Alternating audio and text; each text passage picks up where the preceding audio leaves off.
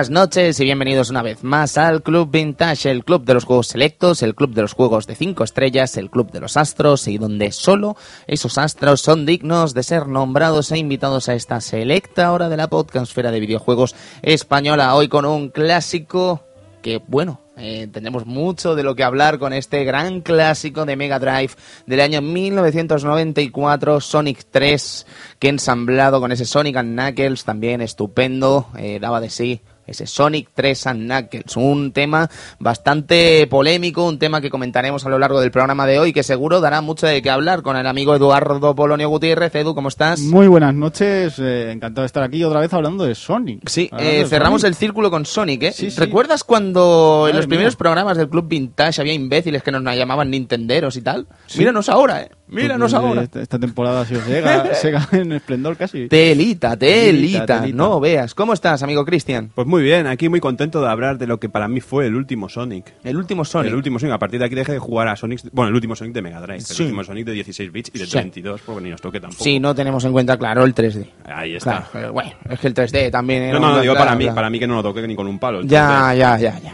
Es que, claro, es que tiene sus cosas. Servidor de ustedes, Tony Piedra Buena, en este programa de hoy, que bueno, que como viene siendo habitual con todos los Sonics, pues evidentemente le tenemos muchas ganas y vamos a disfrutar mucho a lo largo del programa de hoy, porque tiene mucha chicha y creo que lo vamos a disfrutar. Así que sin más, amigos, comenzamos Sonic 3 and Knuckles aquí, en el Club Vintage. Hasta ahora.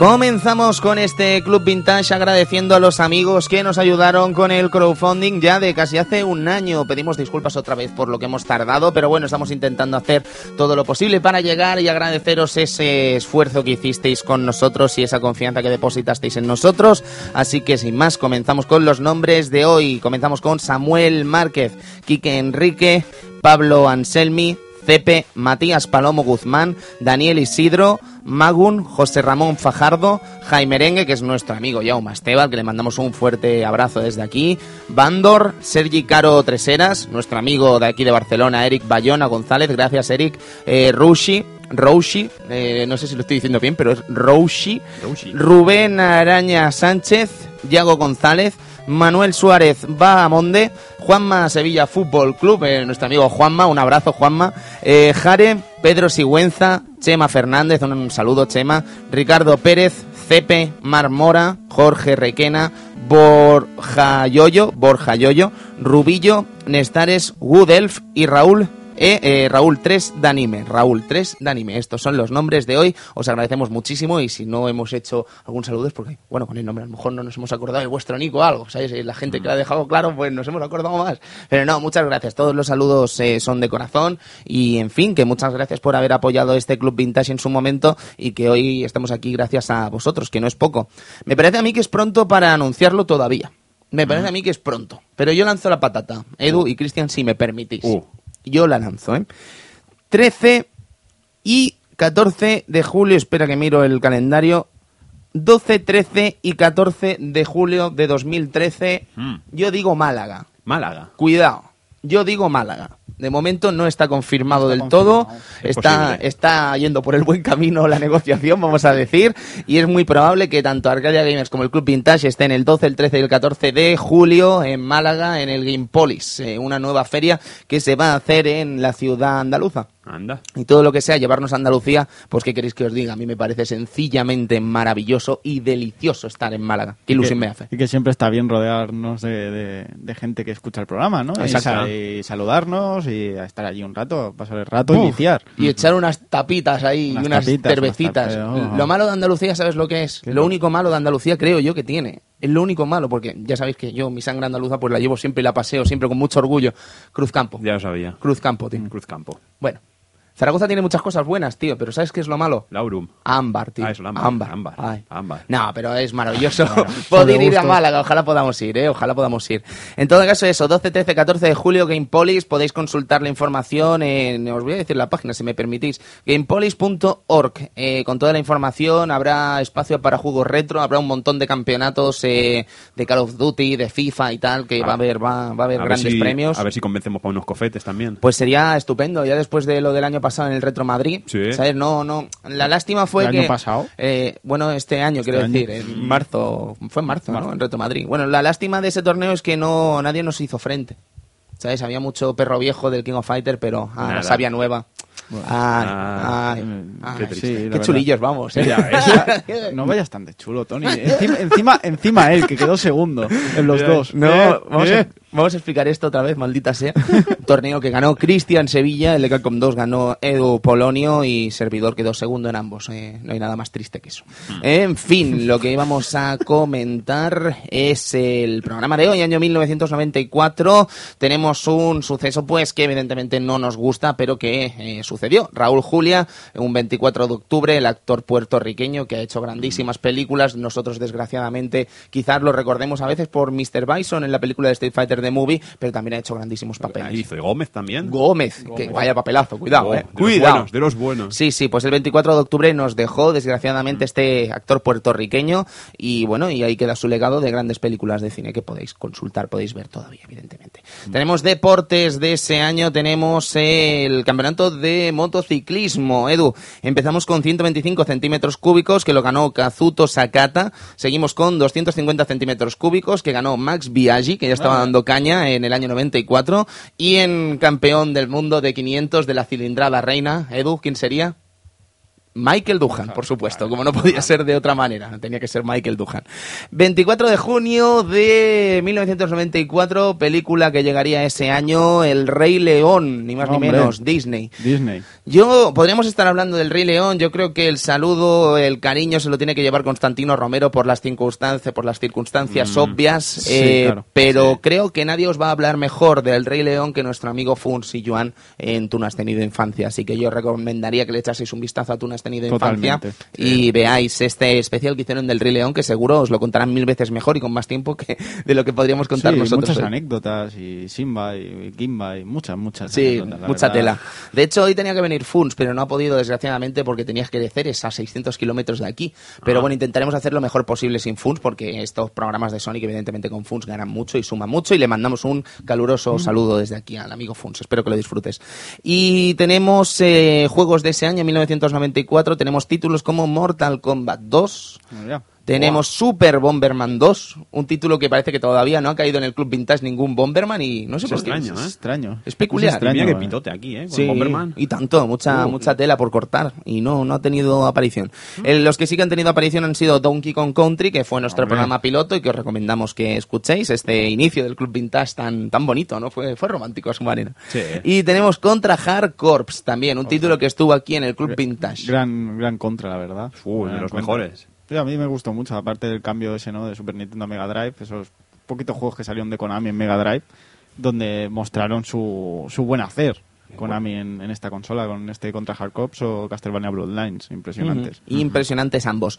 Eh, tenemos eh, Dragon Ball Buyu Red Suden de Mega Drive, Drive también, también. un juego estupendo que estuvo en eh, nuestro Club Vintage TV. Sí. Así que si queréis consultarlo, vais al YouTube, Club Vintage TV y veis nuestros objetos. Ahí está. Y tenemos KOF 94. Maravilloso. ¿Qué- qué- Siempre que hablamos decir? de KOF la ligamos. Sí. Sí, porque empezamos a hablar y, Y bla, bla, se y bla, bla. la olla y Kio, y Kio. y- Sí, sí, sí. La primera vez que aparece Kio, claro.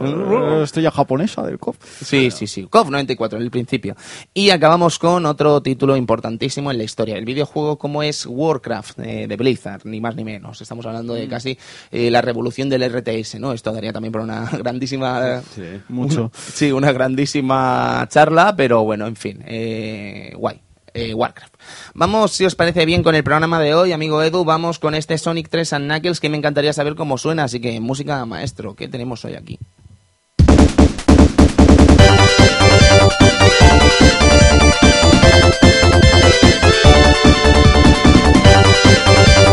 Música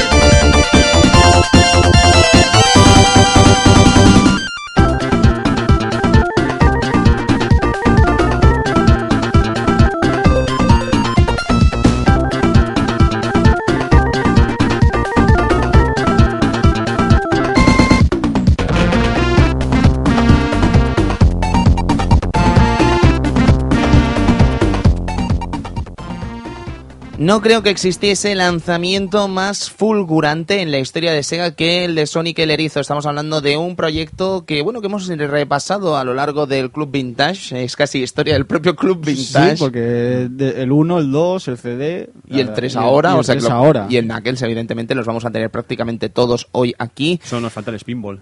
Sí, que también tiene un poco de historia incluso hoy aquí en este programa de hoy, así que también hablaremos un poquito de este Sonic Spinball. Lo que quiero decir es que, si os fijáis, no hubo lanzamiento más fulgurante, estamos hablando de que Sonic estuvo en prácticamente todas las plataformas disponibles de Sega de alguna u otra manera, y encima... eh, muchas veces con muy buenos resultados, otros no tanto, evidentemente, pero lo que tendríamos en Mega Drive, eh, dejando de lado quizás este Sonic Spinball, era pura canela, eh, pura, pura canela. Y este Sonic 3 y Sonic and Knuckles, pues evidentemente también engrasaban y engrosaban, perdón, mejor dicho, lo que vendría a ser este, este cuarteto de oro, ¿no? En Mega Drive. Un cuarteto que a pesar de ello tiene polémica, que la comentaremos hoy también aquí, pero que sin duda pues eh, lo rompía. Sí, la verdad es que sí. Fue una, un cuarteto, bueno, fue la, la trilogía original, si podríamos decir aquello de que... ¿Ves? el Ya, empieza el debate. Ya- Ya empieza, empieza, ya empieza. Es que para mí aquello era... Sonic and Knuckles fue una continuación. de Sí, Sonic totalmente, 3, totalmente. Ya mm, dentro de un ratito ya explicaré más o menos lo que me sucedió a mí con el Sonic 3 y con el siguiente Sonic and Knuckles. Pero sí, sí, fue aquello un poco, un poco extraño. Edu, año 1994, Sonic 3, madre mía, ¿no? Sí, Con lo que te costó tener Mario 3, ¿no?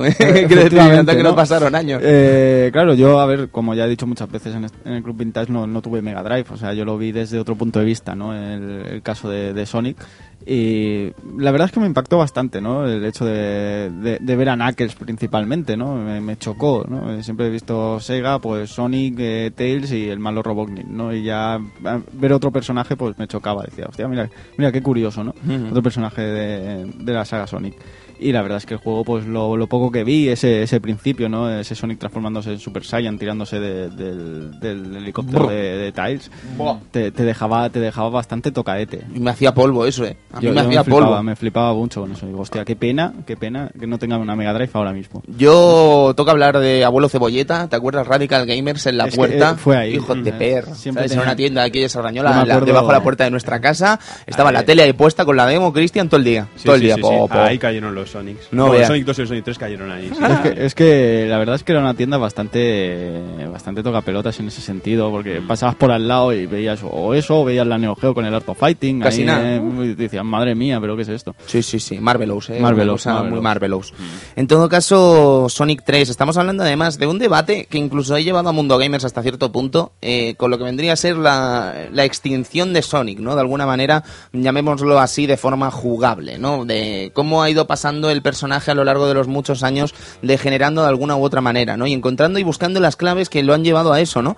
Yo creo que incluso ya encontramos alguna de esas claves, y esto lo propongo aquí como especie de primer debate de esta noche, eh, encontramos un poco de ese desgaste del personaje incluso al principio de su propia existencia, ¿no? Porque estamos hablando de que Sonic, no conforme con tener los juegos de Mega Drive, que eran evidentemente fuera de toda duda grandísimos juegos, en Master System también se firmaron algunos títulos por parte de Aspect normalmente bastante excelentes, pero tenemos cosas bastante lamentables con otros nombres, con otros personajes incluso, que quizás no estaban a la altura de las circunstancias que se podía esperar del personaje, ¿no? Hablamos, por ejemplo, de Sonic Labyrinth, hablamos de cosas como, por ejemplo, Tales y Air Patrol, hablamos de juegos que quizás no estaban a la altura y que mm, jamás veríamos por parte de Mario, por parte de la competencia, jamás veríamos esos subproductos y si los vimos, que los vimos en el caso de Luigi's Missing, eh, Mario's Missing, perdón, y este tipo de juegos, pasaron dos o tres veces y jamás volvió a suceder porque Nintendo no quiso saber jamás de esos problemas que podrían haberle conllevado a la propia Nintendo con su personaje, ¿no? Además- Quizás Sega no mimó e incluso sobreexplotó su propio personaje de forma eh, voluntaria. Sí, sí, totalmente. Perdón. Además, pasa el, el- el tema de que con Mario los subproductos de Mario pasaron un poquito desapercibidos. Totalmente. Eran un poco de, de- de- de- no te los veías venir, no había publicidad, no sabías si habían salido para España. Era aquello que lo veías en el videoclub, como me pasaba a mí, videoclub o tienda de, de videojuegos, y no sabías si aquello incluso llegaba a ser oficial por Nintendo. Pero en cambio con Sega sí que eran, eh, eran productos oficiales. Ujú. Tenían la marca de Sonic, tenían el sello de Sega, tenían, era todo Sonic. En- Pensabas que iba a ser lo mismo que jugar al Sonic 1 o al Sonic 2. Y no, o al Sonic 3, claro. Claro. Pero no. Teníamos cosas, por ejemplo, como Sonic Chaos, que creo que aún es potable hasta Sí. cierto punto. Pero luego teníamos cosas como Sonic Triple Trouble, que es como... ugh. Es una vuelta de tuerca más. Sí. No deja de ser la segunda parte del Sonic Sí, Chaos, pero no me acuerdo. sí, de hecho en algunos lugares, bueno, en Japón es Sonic Tales, eh, Sonic Chaos, Sí. y en Japón se llama Sonic Tales 2, Ah, el este Sonic eh, Triple Trouble. Edu, eh, cosas como Tales Adventure también un poco LOL, un poco chungas al Sí. menos.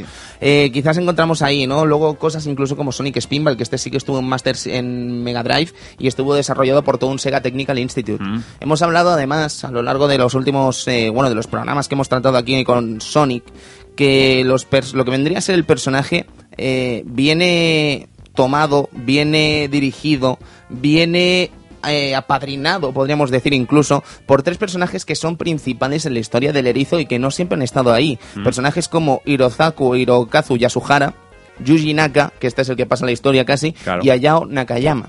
¿Vale? Estamos hablando de que Sonic 3 eh, viene desarrollado después de Sonic 2, por obvio que parezca, con los problemas que hubieron el Sega Technical Institute con el desarrollo de Sonic 2 y con el posterior enfado de Yuji Naka y compañía a la hora de desarrollar esta tercera parte y querer desembarazarse de lo que vendría a ser de la parte americana del Sega Technical Institute, que recordamos que estaba en Estados Unidos, evidentemente. Entonces, sin ese desarrollo, sin esa parte americana, el juego pasa a ser de nuevo casi un título exclusivamente japonés, como bien pudo ser Sonic 1 o como bien pudo ser Sonic CD, como ya recordamos en el programa de Sonic CD y Sonic 1. Entonces, la cuestión es la siguiente, nos encontramos de nuevo con una Sega o un Sonic Team, mejor dicho, dispuesto a desarrollar un videojuego totalmente japonés e intentando hacer las cosas que quizás con Sonic 2 no se le permitieron. De hecho, existen muchas fuentes, eh, Sonic Retro yo es la que os recomendaría ya desde el mismo principio a la hora de consultar estas informaciones de Sonic tan sumamente interesantes en las que se habla de hecho que Sonic 3 en un principio ni siquiera iba a ser un juego desarrollado eh, de plataformas en 2D, sino que pretendía ser una especie de vista isométrica desde el aire como lo que podría haber sido después Sonic 3D, pero salvando mucho las distancias evidentemente del producto que haría Traveler Tales en el futuro. Es obvio Además que desde 1991 hasta 1994 quizás hay una especie de desgaste del personaje. También es cierto que en la prensa del momento probablemente no se llegó a ver ese desgaste por parte de algunos medios. También es cierto, no es menos cierto, que el personaje, según pasan las entregas, deja de ser tan fresco como pudo ser al principio. Entonces quizás eh, Yuji Naka y compañía ya empezó a detectar ese desgaste con este Sonic 3 y sí quisieron hacer algo nuevo, pero al final se les eh, puso muy difícil, se les puso cuesta arriba el desarrollo de un Sonic 3 distinto al que tenemos en la actualidad. ¿Valió la pena lo que tenemos ahora? ¿No valió la pena? Mm, Evidentemente valió, pero es evidente que se nos ocurre ese what if que podría haber sido muy interesante, ¿no? Tenemos, eh, como solemos hacer cuando toca un Sonic, hablar de la contraportada de la versión PAL española, que no es tan sorprendente como en las anteriores. ¿eh? Aquí ya teníamos las, sí, ya teníamos las eh, carátulas azules de Mega Drive. Sí. Las de bolitas. Eh, sí, las de bolitas. Nunca me había fijado en las bolitas, en realidad, ¿eh? No, es verdad. Son bolitas azules. Si es que lo estoy viendo tan grande. Bueno, total, que lo que quiere decir, el- la sinopsis era algo así como seis estupendos niveles etapas especiales totalmente nuevas, nuevos enemigos, sus últimas y más trepidantes aventuras nunca vistas. No, aquí no es usted sónico ni nada. Pero bueno, no está más mal tampoco. En todo caso, lo que estábamos hablando antes de ponernos con la sinopsis, eh, técnicamente nos encontramos con que el propio desarrollo, la propia placa en la que se iba a hacer, o sea, en el cartucho que se iba a usar para este título, iba a ser la misma que albergó juegos como Virtua Racing en Mega Drive, pero parece ser que todavía no estaba en desarrollo o estaba todo suficientemente avanzado este desarrollo de este chip para que realmente se hiciera este Sonic 3. Probablemente habríamos visto una cosa muy diferente a lo que teníamos Estamos actualmente. hablando de que se iba a hacer con el SVP. Ah, era este uno de los juegos, junto con, pongamos, si mal no me acuerdo, de Virtua Fighter y de Antona USA, De que hecho, se llegaron sí. a anunciar. Sí, ¿te acuerdas? Eh, Daytona USA no lo sé, pero Virtua Fighter de hecho sí se anunció Fighter. para Mega Drive. ¿Te Sí, acuerdas? sí. Que se iba, que iba a usar el chip y tal. Y parece ser que Naka pidió que se usara este chip para desarrollar Sonic 3. Eh, todo habría cambiado bastante. Pero al final, evidentemente, la cosa no se llevó a cabo porque, evidentemente, cuesta mucho más. Sonic es un éxito seguro, eso nadie lo duda. Pero a la hora de la verdad, pues resulta más fácil hacerlo con lo, el con lo que vendría a ser las herramientas habituales y desarrollar un juego 2D eh, clásico, básico y que al fin y al cabo probablemente era lo, el tiro seguro de cara a desarrollar este título. En Estados Unidos, como estábamos diciendo, eh, llevado sobre todo por Yuji Naka, productor, y Hirokazu Yasuhara en el puesto del director. Un personaje que estuvo en Sega, de Sega ha estado incluso en Naughty Dog y ahora mismo, oh Dios mío, está en Nintendo. Es muy fuerte esto, ¿eh? Vaya.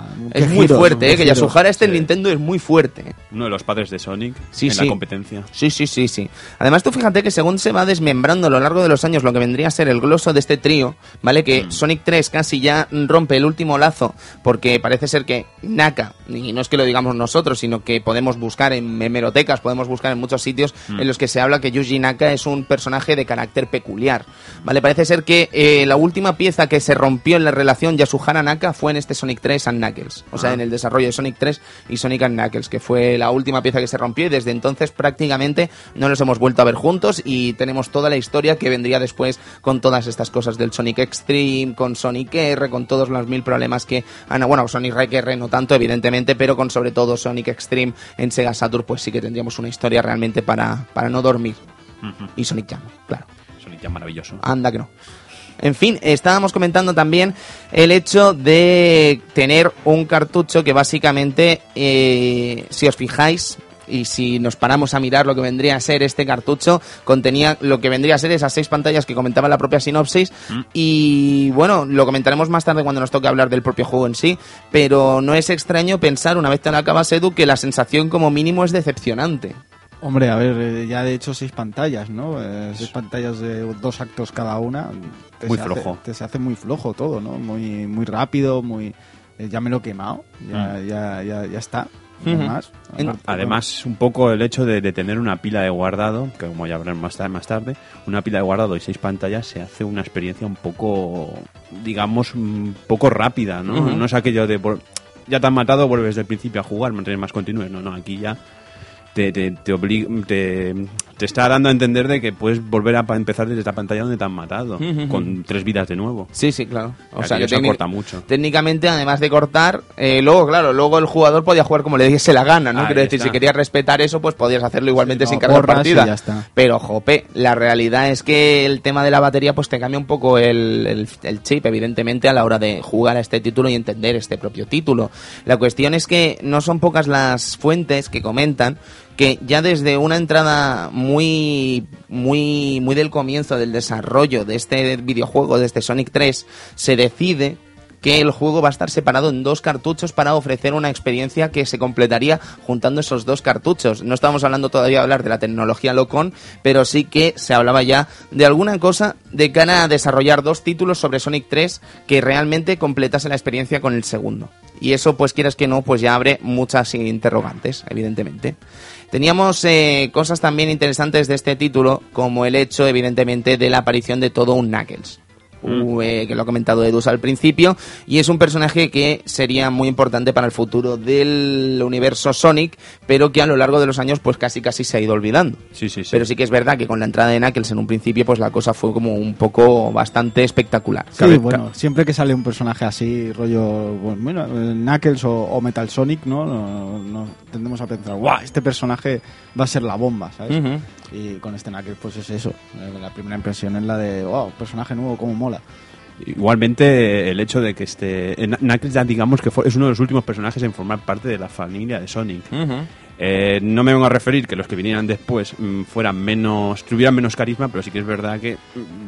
Mm, es el trío Sonic Tails, Knuckles, y como mucho le metes a Amy. Ujú, ujú. Pero ya los demás ya como que sobran. Sí, sí, sí, por supuestísimo. Es como, yo creo que de hecho es el círculo perfecto, ¿no? Sí. Que se comprende el universo Sonic, quizás añadiendo Metal Sonic a este, a este También. gloso de personajes, pero que pr- prácticamente Knuckles ha sido el último gran personaje que se ha hecho. Luego mucha gente nos criticará el hecho de que no metamos a Shadow en este, en este rollo. Mm. Y a Silver, ¿no? Mm, Buah, Silver no creo que nadie nos lo eche en cara. no. Pero, mira, Shadow, Shadow por sí que ejemplo, es sí que lo podría meter. Shadow sí que es querido. Shadow lo podría meter tranquilamente. Pero bueno, eso fue también un poco el reciclaje de Sonic que hizo Sonic Adventure 2. Sí, sí, sí, por supuesto. Y bueno, y decir que la autoría de Knuckles viene de Takashi Yuda en un concurso que se hizo para desarrollar lo que vendría a ser una, un Nemesis para Sonic y que lo ganó señor Yuda. Entonces tenemos eh, básicamente este personaje que además eh, pensad que Sonic viene de dos años, bueno, de tres años ya de auténtico éxito en todo el mundo. Estamos hablando de un personaje que además, de hecho, casi ha cambiado para siempre la historia de Sega. Hablamos de un 90% del, del mercado para Nintendo en el año 1991 y un cambio en ese esfuerzo por parte de Sega gracias a Sonic en gran parte eh, a lo largo de los años siguientes. Y estamos hablando de que las campañas de publicidad que en un principio fueron muy agresivas por parte de Sega sin dinero ahora lo eran todavía muy agresivas pero con dinero. Entonces estamos hablando de que había un interés social casi por parte de lo que iba a ser la nueva obra de este personaje de este Sonic no decir que Knuckles si os fijáis incluso eh, en el propio cuerpo tiene una especie de cosa blanca en lo que vendría a ser debajo del cuello Una especie de babero. ¿vale? Según, sí, exactamente. Según Sonic Retro, ¿vale? Y esto lo he intentado buscar, he buscado más información y he dado con alguna revista que también lo comenta. Parece ser que la intención de, de, de Sega al respecto era llegar a un acuerdo con la empresa Nike para hacer el wash, lo que vendría a ser el símbolo de Nike, de Nike, eh, así popularmente hablando, en el cuello de Knuckles y que fuese un personaje como que se relacionase también con la firma de, de Bambas Deportivas. Sí, sí. Bueno, se puede notar sobre todo en el diseño de las bambas, ¿no? Es un poco... mm, Viendo cómo son las zapatillas de Sonic y cómo son las zapatillas de Tice, ver las zapatillas de Knuckles y son como Molan. un diseño molón. sí, sí, sí. Eh, habría sido muy interesante este product placement, de hecho, para un juego de Sega, ¿no? Para un juego de mediados de los 90. Habría sido espectacular, pero la cosa no quedó, no se llegó a ningún acuerdo y al final pues se quedó eso ahí en el pecho de Knuckles, pero bueno, como una- un tema de adorno y ya está. Sí. Pero no le queda nada malo, en todo caso. Tenemos también este asunto de que Knuckles, pues casi casi eh, formaría parte ya no solo de la familia dentro del propio videojuego, sino que además pues partiría también a ser un personaje principal, incluso en la película que ya comentamos en su día de Sonic, en la que salía Metal Sonic o Metaru eh, como uno de los malos, y también tendríamos a Knuckles en los cómics Archie, evidentemente convirtiéndose en un clásico personaje que se quedaría ahí por los tiempos de los tiempos. Sí, sí, además se quedó con el, el rol de defensor de las de las, De las, eh, esmeraldas, de, sí. de las Chaos Emerald. Sí, sí. Que- Bueno, de hecho, ya nos lo presentan así, ¿no? Como el guardián de Angel Island y Eh. como el guardián de la esmeralda, la esmeralda maestra y las esmeraldas del caos, evidentemente. Entonces eh, teníamos a este Knuckles, que ya os digo, eh, es un personaje pues que al final se quedaría y que a todos nos gustaría y a pesar de que con el tiempo ha ido degenerando de alguna u otra manera, pues eh, ahí está. A mí es me- decir, hemos hablado alguna vez de lo... Bueno, ves comentando y yo ahora te explico lo que es una equidna. Ah, bueno, vale, vale. No, no solo tenía que comentar que me parece un poco pochi, ¿no? Ujú, un El hecho, poco la ra- las rastas, lo Sí. moderno, lo agresivo, los nudillos. No, pero es que sabes lo que pasa. Pochi, el perro de los Mm. El Simpsons, perro de los Simpsons. Pica, sabes que es un muy buen capítulo ese, de hecho, eh, ya cae mal desde el principio, ¿no? Sí. Knuckles al menos sufrió, gozó de gran, de gran cariño desde el Pero principio. al principio gustaba a mucha gente el Knuckles, era como un cambio a- un cambio de Sonic. Hmm. Pero sí que es verdad que después, a medida que ha pasado el tiempo, pues a- un personaje un poco que se ha ido olvidando. Sí, sí, pero se nota su carácter agresivo, su carácter de rompedor, de... de- de- de- de- soy el, el archienemigo, soy el antienemigo, que luego no lo es, pero bueno. Sí, sí, sí, se acaban haciendo amigos, como Sí. no podía ser de otra Sí. manera. Oh, spoiler, spoiler. Bueno, decir que la equidna eh, según la wiki, ¿vale? Porque estas cosas sí que las vamos a consultar en la wiki de los animales, parece es una especie también de erizo. ¿Vale? Anda. Y eso es muy, ya lo veis, es una equidna, lo estáis viendo, ¿no? El equidna, pues es eso, es un mamífero, eh, viene de la familia de los tachiglosa, eh, están, sobre todo, habitan en Nueva Guinea y Australia, y es eso, es una familia similar a la de los erizos. Y bueno, es que de hecho parece un erizo. Luego el hecho de que vuele, pues bueno, eso ya Es cosa de, de Sega. es una licencia de Sega, evidentemente. Y también hace gracia el hecho de que sea de un color rojizo, un color... No sé cómo hacer la contrapartida, el color azul. Bueno, ya esto lo hemos comentado alguna vez con Funs, eh, que de hecho es como muy normal, ¿no? Azul y rojo, ¿sabes? Sí, es como... rivalidad, rivalidad allí de- en Japón, ¿no? No sé si, si era lo exacto decir que, claro, en la era Sengoku, pues el, el Sanada Yukimura era el de estos rojo y Date Masamune era el trueno azul. Entonces, si, si nos fijamos, por ejemplo, en Guilty Gear, eh, eh, Sol es rojo, tira fuego, eh, su rival es Ki, el trueno azul, etcétera, etcétera. Gundam. Gundam, Gundam. Gundam Sí. también, Charade y, y- y el propio Amino, pues eran, eran rojo y azul. Que quiere decir que es una cosa que es como aceptada desde mucho tiempo, desde por parte de la mitología japonesa, vamos a decir, bueno, mitología, ¿no? Por la historia, Historia, japonesa, historia y japonesa. que lo que vendría a ser la, la historia cultural del manga, de lo que vendría a ser las historias y tal, pues evidentemente también se ha aceptado y como que, no sé, es que no nos extraña tampoco, ¿no? No, no. lo vemos... Lo vemos aquí, lo vemos en el Halo, lo vemos en Halo, lado. por ejemplo. El, ro- el rojo siempre ha sido como sinónimo de rivalidad al protagonista. También el, el propio el ro- propio Ryuiken, ¿no? También el rival rojo. Sí, sí, sí, sí. ¿Sabes? O sea, o es protagonista o es el rival, pero siempre la contrapartida mu- muchas veces es, es algo es lo contrario en rojo, etcétera. Bueno, pues estábamos comentando sobre este título, además eh, estábamos hablando del tema de la publicidad, estábamos hablando del hecho de que eh, había una diferencia abismal entre la Sega de 1991 y la Sega de 1994. Básicamente esa diferencia se basa en el símbolo del dólar, porque claro, aquí había un dineral bastante importante para hacer todo tipo de campañas publicitarias y tal. ¿Vale? De hecho, ya en el propio lanzamiento del juego, en febrero en Estados Unidos, eh, febrero de 1994, se hizo lo que fue el Día del Erizo, un día dedicado prácticamente a Sony, con miles de eventos, eh, centenares de, de actividades de- relacionadas con el personaje de Sega, y que evidentemente eh, se convirtieron en protagonistas. Pero si os parece bien, los comentamos ahora mismo.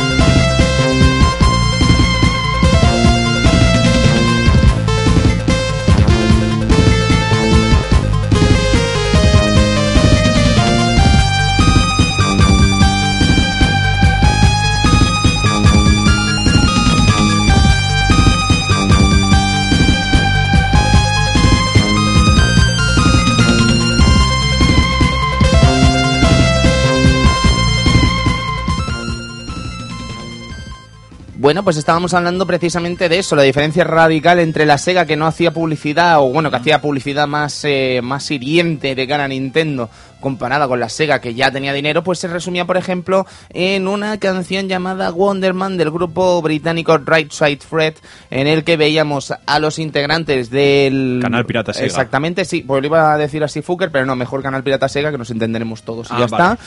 Y evidentemente eh, era un salía eso, fue un, un single de uno de los discos de Red Side Fred, en el que, bueno, en el propio single pues veíamos a Sonic en portada y en el propio videoclip veíamos a la gente del canal Pirata Sega y además veíamos a elementos y cosas de Sonic 3 pululando. Ah, maravilloso. Se, se hizo coincidir además con el lanzamiento y evidentemente pues eh, digamos que fue todo un fenómeno para todos el hecho de ver a Sonic en cosas como la MTV y tal. De hecho incluso en Estados Unidos hubo programas especiales sobre Sonic 3. Mm. Eh, hubo programas especiales, hubo desarrollos especiales eh, también con Sonic and Knuckles eh, a la hora de ver cómo se hizo esta criatura. Y ya que estamos hablando de música pues casi, bueno de hecho decir que también tuvimos aquí en España un VHS Sí. de estos que se regalaban de Sonic 3, Con bastante, bastante o- trospi, ¿eh? Bueno. Bastante, no veas. Estaba bien. Sí, sí, sí. Pero bueno, es lo que ¿Lo has vuelto a ver? No. Vale, es que estos vídeos es mejor no verlos. Ya, Vale, pero- no, que quiere decir, el- la nostalgia está muy bien, pero claro. Pero, pero es que después- no teníamos YouTube ni teníamos nada. No, claro, claro. Son esos vídeos. Yo el del 2 lo vi hasta reventarlo, vamos. El de las novedades de Sonic 2, quiero Ah, decir vale. que era de Superjuegos, juraría. Y este, francamente, no sé, ahora podemos buscarlo en un momentito para ver dónde salió, pero juraría que también fue Superjuegos. Sí. En todo caso, eh, estábamos comentando sobre este, esta, este tema de Sonic y la música, ¿no? Un tema que al final nos acaba llevando, como siempre, a hablar de Michael Jackson, ¿vale? Que es una de las grandes, eh, vamos a decir, rumores, uno de los grandes, eh, vamos a decir, leyendas urbanas que corren alrededor del rey del pop, eh, que en paz descanse, y lo que vendría a ser el apartado sonoro de este título, el apartado sonoro de este Sonic. ¿Qué podríamos decir al respecto? Pues bueno, que evidentemente rumores, rumores son. ¿Mm? Creo que hay pruebas suficientes para involucrar de alguna u otra manera a la Sí, sí. música de Michael Jackson con Sonic 3 y con Sega. Creo que hay suficientes lazos para pensar que esa relación existe y que fue así. Pero técnicamente Michael Jackson no aparece acreditado dentro del propio título y a lo largo de los años con Funs, creo que lo comentamos el día de Moonwalker, se ha intentado echar abajo ese, ese mito, ¿no? De que Michael Jackson, el rey del pop, insisto, estuvo detrás de esta banda sonora de Sonic 3. Pero también hay fotos. Fotos de Michael Jackson en las oficinas de Sega. Bueno, es que se sabe que evidentemente sí que iba a existir un contrato con el que iban a hacer la banda sonora, ¿vale? Esto sí que se sabe que son eh, Michael Jackson estuvo en las oficinas, bueno, además de que se sabe perfectamente que Michael Jackson era un grandísimo fan de este de Sonic, de Sega y de los videojuegos en general. Sí. Y evidentemente se sabe que Sonic 3 iba a estar casi compuesto por Michael Jackson toda la banda sonora. Lo que pasa es que estamos hablando de los escándalos de pederastia en los que se metió, o en los que metieron, vamos a decir, a Michael a lo Sí. largo de principios de los 90. En, eh, además eh, fue la plena ebullición y parece ser que fue una especie de vamos a dejarlo porque no nos interesa ahora mismo estar involucrados con la marca Michael Jackson en este título. Sí, fue un poquito, un poquito triste. En pero- fin, sí, lo comentamos en su momento, ya sabemos también cómo acaba toda esta historia de la pederastia de Michael Jackson, eh, sería darle vueltas. Si bien igualmente esto ya a- igualmente a, a- a dato personal, el hecho de que Sonic 3, eh, la banda sonora cambia un poco de las otras dos primeras. Sí, por supuestísimo. Es Básicamente mucho- porque en Sonic 1 y 2 teníamos un teníamos a ahora no tengo el dato apuntado del Ajá. el que era el músico del título, que era un Sí. músico japonés, ¿te Un acuerdas? compositor Que- japonés, sí. Exactamente, lo comentamos en su momento y ya me vendrá. Y es evidente que en Sonic 3, bajo otro nombre, quien sea, vamos a decir quien sea. Un grupo de eh, compositores. eh, exactamente, eh, la música no tiene absolutamente nada que ver con lo que fue Sonic 1 y Sonic 2. Nada, nada que ver. ¿Sabes? No es ni mejor ni peor, sencillamente es obvio que es, Es- distinta. es diferente. Suena distinta, te puede gustar más o más, me- más o menos, pero suena distinta, es evidente. Suena como menos infantil, podríamos llamarlo, entre vamos comillas. a llamarlo así, vamos a llamarlo Sí. así. Pero es evidente, Edu, si me haces el favor de ponerme la canción del Carnival Zone, ¿vale? Para poner el que es el ejemplo más clave casi de esta relación evidente entre Michael Jackson y Sonic 3, seguro que los amigos oyentes nos lo agradecerán si lo tienes por ahí.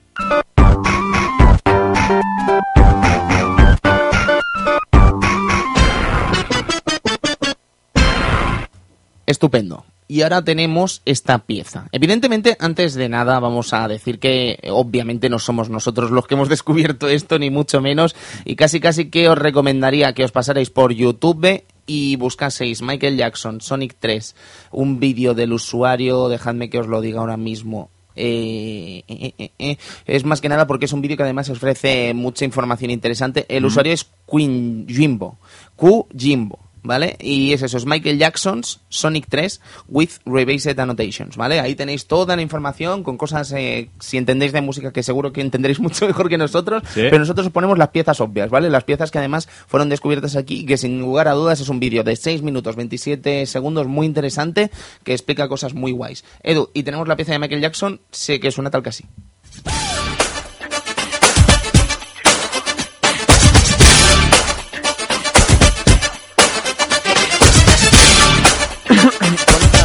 The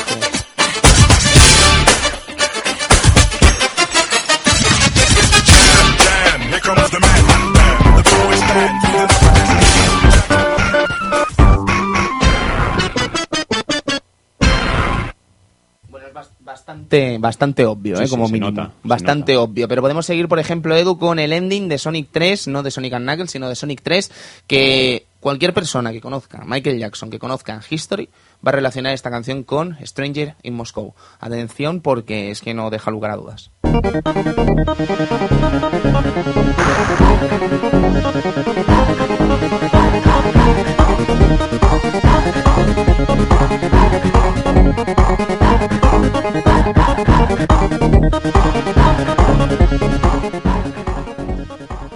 Como una versión acelerada, evidentemente, Edu, pero es que, vamos, no deja Sí, lugar a dudas. Es que hasta el sonidillo, ¿no? Ese que se escucha de, de fondo. pare- Lo- es- lo- los es- chiquitos es- estos. Es, es mítico. Es Michael, es Michael total. Es, es- parece el sampler del Moonwalker ahí, pum. Sí, sí, sí, sí. Sonará así, pum. Sí, sí, pero es que no deja lugar a dudas. Luego hay otra pieza también del libro, del vídeo este, Queen Jimbo, Jimbo, muy interesante, que es eh, sobre Wizard y Ice, eh, la canción del hielo de Ice Cap, que vale la pena eh, ver lo que, lo que es la base, Edu, que es exactamente, prácticamente la misma, ¿verdad? Sí, desde un buen principio, cuando escuchas, eh, dices aquí hay algo. Es que, Sí. es que la base es, es, es igual. Sí, ¿podemos escucharlo eso?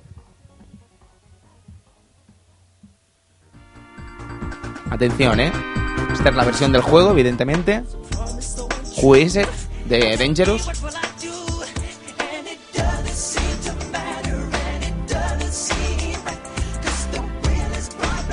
Así a bote pronto no lo parece, pero... Igualmente la base está ahí. ¿eh? Igualmente la base está ahí. Ah, Sí, sí, correcto, pero ya verás. Si le subes la velocidad...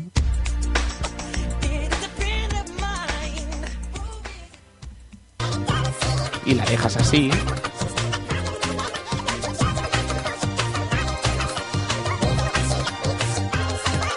Y lo mezclas...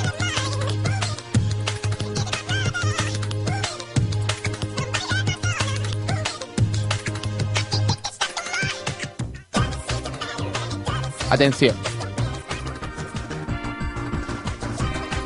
Some people believe this is Brutal. Es sencillamente brutal, ¿sabes? Es que no deja lugar a dudas, vamos. Sí, sí, sí. sí, Es eh, evidente. Además, eh, lo estábamos comentando antes, que no nos salía el nombre, ya lo tenemos aquí, es la gente de Dreams Come True, estamos hablando de Masato Nakamura, el que compuso la banda sonora de tanto Sonic 1 como Sonic 2. Eh, es evidente que es muy distinta, no tiene nada que ver y es muy posible que eh, la relación Michael Jackson-Sonic 3 fuese más que obvia. Entonces, ¿qué es lo que pasa? Eh, parece ser, eh, los últimos rumores hablan que se habría desvinculado a Michael Jackson de, la, de los créditos, ya no solo por sus escándalos y tal, que tampoco está muy claro exactamente las fechas en las que se suceden estos escándalos comparado con la del propio juego. Quiero decir que no se sabe exactamente si realmente se llegó a romper el contrato por eso, ¿vale? Es una suposición que tiene mucha gente. De hecho, en el programa de Michael Jackson ya lo comentamos con Funs y lo que se comenta es que parece ser que Michael no quedó excesivamente a gusto con lo que fue el resultado final de Sonic 3 y no quería que se creditase a un a- se le creditase por un producto que no sonaba tan bien como se podía esperar. Recordamos que además eh, se decía que Moonwalker albergó eh, este título en Mega Drive porque Mega Drive era el único chip de sonido que podía llevar la música de Michael Jackson fielmente a los oídos de los jugadores de videojuegos, ¿no? Que quiere decir que si te fijas, al final eso queda como muy chocante, ¿no? Si nos- un poco contradictorio, ¿no? Eh, Exactamente, estamos la, uni- hablando- la única máquina que podía hacer la música de, de Michael Jackson y cuando sale el juego la música de Michael Jackson no es lo- Hipotéticamente hipotéticamente no, no es lo suficientemente buena, ¿no? Curioso, desde luego curioso. eh. Vamos a dejarlo aquí este tema, pero ya os digo, hay suficientes motivos para pensar que realmente sí, Michael Jackson pudo estar detrás de la banda sonora de Sonic 3 y qué decir de la banda sonora de Sonic 3 es que es realmente increíble. Sí, sí, sí, totalmente. O al menos a mí me parece una muy A mí me buena gusta mucho, sonora. sobre todo Sí. la, la canción que hemos hablado antes, ¿no? La, la del el escenario del hielo, Ujú. la de Escape Zone, la verdad es que es brutal. Es deliciosa, es Tenemos, deliciosa. hay una gran variedad de composiciones y sobre todo un dato extrañísimo es que a lo mejor las que vienen ya en el Sonic and Knuckles o las del modo versus suenan ya más como Sonic. Pero estas del Sonic 3 son totalmente diferentes, no sé. Sí, es que se nota mucho la- el, el cambio de compositores cuando encima en una saga que realmente pues ha cambiado, digamos, el, el compositor en una, en una saga concreta se nota más incluso. Sí, sí, sí, sí. ¿sabes? Y de hecho, incluso en el apartado del sonido, pues evidentemente todo está francamente bien, eh, todo lo que vendría a ser la evolución de los distintos juegos de Sonic hasta llegar aquí. En todo caso, bueno, podemos seguir hablando, por ejemplo, de este Sonic 3, del hecho de que, bueno, ya llega el lanzamiento, evidentemente, ya ha pasado el día del erizo, por fin tenemos el título en nuestras manos y, jope, qué, qué sensación, ¿no, amigo Oh, Cristian? ¿Tú qué bien. recuerdas de aquello? Qué recuerdo. Bueno, ahora empieza mi, primer, mi, mi- mi drama personal, ¿no? Este drama que, que tanto nos gusta. El hecho de que yo, claro, esperaba a los Sonic como agua de mayo. Aquello era un Sonic, era para mí lo- lo- lo prim- el primer objetivo a comprar. Pues nada, esperando esta campaña de no me acuerdo si no me acuerdo qué época era, pero era el típico juego que o te viene por tu cumpleaños o te viene por Navidad. Pues esperándolo, pam, pam, un cartucho que ya por aquella época empezaron a salir un poquito más caros de lo normal, si mal no me acuerdo, este era de 12.000 pesetas. Ah, sí, tan caro para Mega. Eh, mm, si mal no me acuerdo, de salida sí que empezaron a ser un poquito caros. Igual que los de Super Nintendo, en esta época ya empezaron a ser un poquito más caros, no era lo mismo que antes. Ujú. Y me acuerdo de, de- de- de ese, de este Sonic 3, que el primer contacto fue maravilloso. Como- bueno, el contacto sí con él eh, durante dos horas para mí fue increíble. Pero claro, era un juego tan corto, tan fácil, que, que- que me supuso un, Tú imagínate, un niño que, que- tiene dos cartuchos al año. y vas y le regalas un Sonic 3, que es lo que más espera, y, y se lo pasa en dos horas. ¿Qué remordimiento es ese luego? Qué No drama, puedes ¿no? dormir, lloras ¿Qué- por la noche. ¿Lloraste, Cristian? Lloré. Lloraste. Lloré, Cristian. estabas esperando eso, ¿eh? Sí, lloré, lloré. Tendría 11 añitos ya, ya tenía ya... Oye, mi- tenía, ya empezabas a tener... Sí, mis huevecillos, eh, mis pelos en mis Huevecillos huevos. tenías, no, pelos, pelos en los huevos. Pero es, es un trauma, es un trauma. Es un trauma, es un traumón, Edu. Quiere decir que te Hombre, gastas ahí el pastizal. sí, la verdad es que Sí. quedarte en juego en dos horas y... ala, venga. Eh, que tenemos pila de guardado. Eh, Que te, maravilloso. te ha gustado al final, ¿eh? Sí. Está bien, porque al final es eso, ¿no? Teníamos como que muy pocas pantallas, evidentemente, o Mm. quizás podían parecer pocas, porque claro, la pila de cargo de guardado, como bien decía Cristian, lo que hacía, lo que posibilitaba era el hecho de volver a repetir esas pantallas, aunque nos quedamos en continuos, ¿no? Porque nos daba el derecho casi de poder jugarlas con tres vidas de nuevo. Sí, sí, sí. Entonces no tenías ese reto de volver a empezar y bueno, y eso ahí el juego pues te podía durar unos días más. A lo mejor no te duraba igualmente y el primer Sonic te lo zumbabas en la primera tarde, que podía ser, Sí. pero ya te costaba un poco más, ¿no? Y evidentemente Sonic 3 pues era más fácil. Era más digamos. Además tenía cosas que no tenía otros Sonic. Por ejemplo, ¿quién nos acordará de la, de- de- de la maravillosa escena de, Carnival Zone y los tambores que subían y bajaban? Y todo el mundo Uh, saltando media hora. Sí, sí, sí, nadie entendía eso. Nadie entendía, nadie entendía que era arriba, abajo, arriba, abajo, arriba, Sí, sí, abajo. Era un momento caótico. un drama, un drama, un, Un drama, drama. un drama. Edu, ¿tú recuerdas algo de ese día? La verdad es que, como he dicho antes, no recuerdo mucho. Radical. La Radical, la intro, eh, ese Sonic saltando en Super Saiyan, que nos dejaba todo flipando, ¿no? Ese encuentro con Knuckles.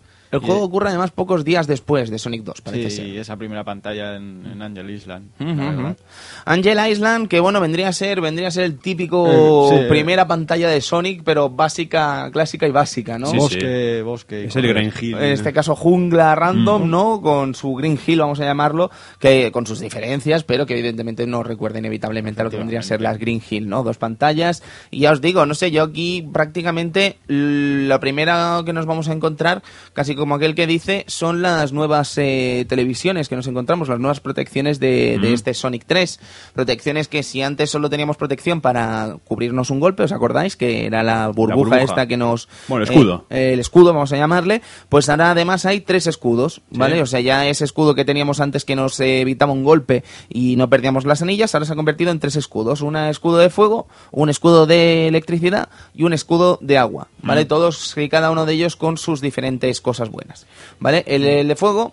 eh, nos permitía hacer un ataque que nos lanzaba hacia adelante bastante espectacular, que a mí siempre me acababan matando por culpa de usarlo en exceso. El de agua, además de eh, permitirnos el hecho de aguantar bajo el agua sin necesidad de conseguir oxígeno, que eso, quieras que no, era Siempre un, ayuda, un siempre serious ayuda. business, Sí, sí, sí. bastante interesante. Luego teníamos el de electricidad. ¿eh? El de electricidad tenía primero el poder de eh, hacer un doble salto. Un Ah. doble salto eh, con una trayectoria un tanto peculiar, pero que normalmente eh, nos ayudaba bastante. Yo Sal- creo que era de lo más útil. Te salvaba, te salvaba según qué situaciones. Sí, decir que el de agua además también tenía un doble salto, ¿vale? Un Sí. salto que era como que caías en picado, ¿vale? Que tampoco, no sé, la verdad es que no tenía una gran utilidad No. hasta que veías algunos salientes interesantes que gracias a eso podías llegar, ¿no? Mm. Podríamos decir, por ejemplo, eso, que el de electricidad lo más interesante, o al menos a mi parecer lo más interesante, era que atraía las anillas. Sí, sí, sí. Y hacías ahí unas orgías de anillas, Cristian, Era- bastante el, locas. el típico rebote, el típico Glory muelle que saltabas, Glory holes. El típico rebote que saltabas y, y te venían todas las anillas de golpe. Y tú salías corriendo, te salías pitando y todas las anillas detrás, detrás tuyo. Eso es Marvelous. Eh, Marvelous es Tiene- cuando pierdes el escudo y las anillas se van a tomar por culo. Lo ves, pero tenía factor fabulous eso, ¿eh? Oh, Sí, hombre, sí. factor fabulous. O sea, te están siguiendo ahí todas las anillas que vas consiguiendo, están detrás. Va- es que, Es fabulous, es. Totalmente. Fabulous, totalmente. También destacar que, claro, eh, como principio, eh, el fuego, si tocaba el agua, te quedabas sin escudo. Ah, correcto. La electricidad, si tocaba el agua, si mal no me acuerdo, también te quedabas sin escudo. Ay, pues ahora me has pillado, ¿eh, Cristian? No lo sé. Como Yo creo mínimo- que morían como los mínimo peces tendría que electrocutados. Tendría No, que matar a Sonic.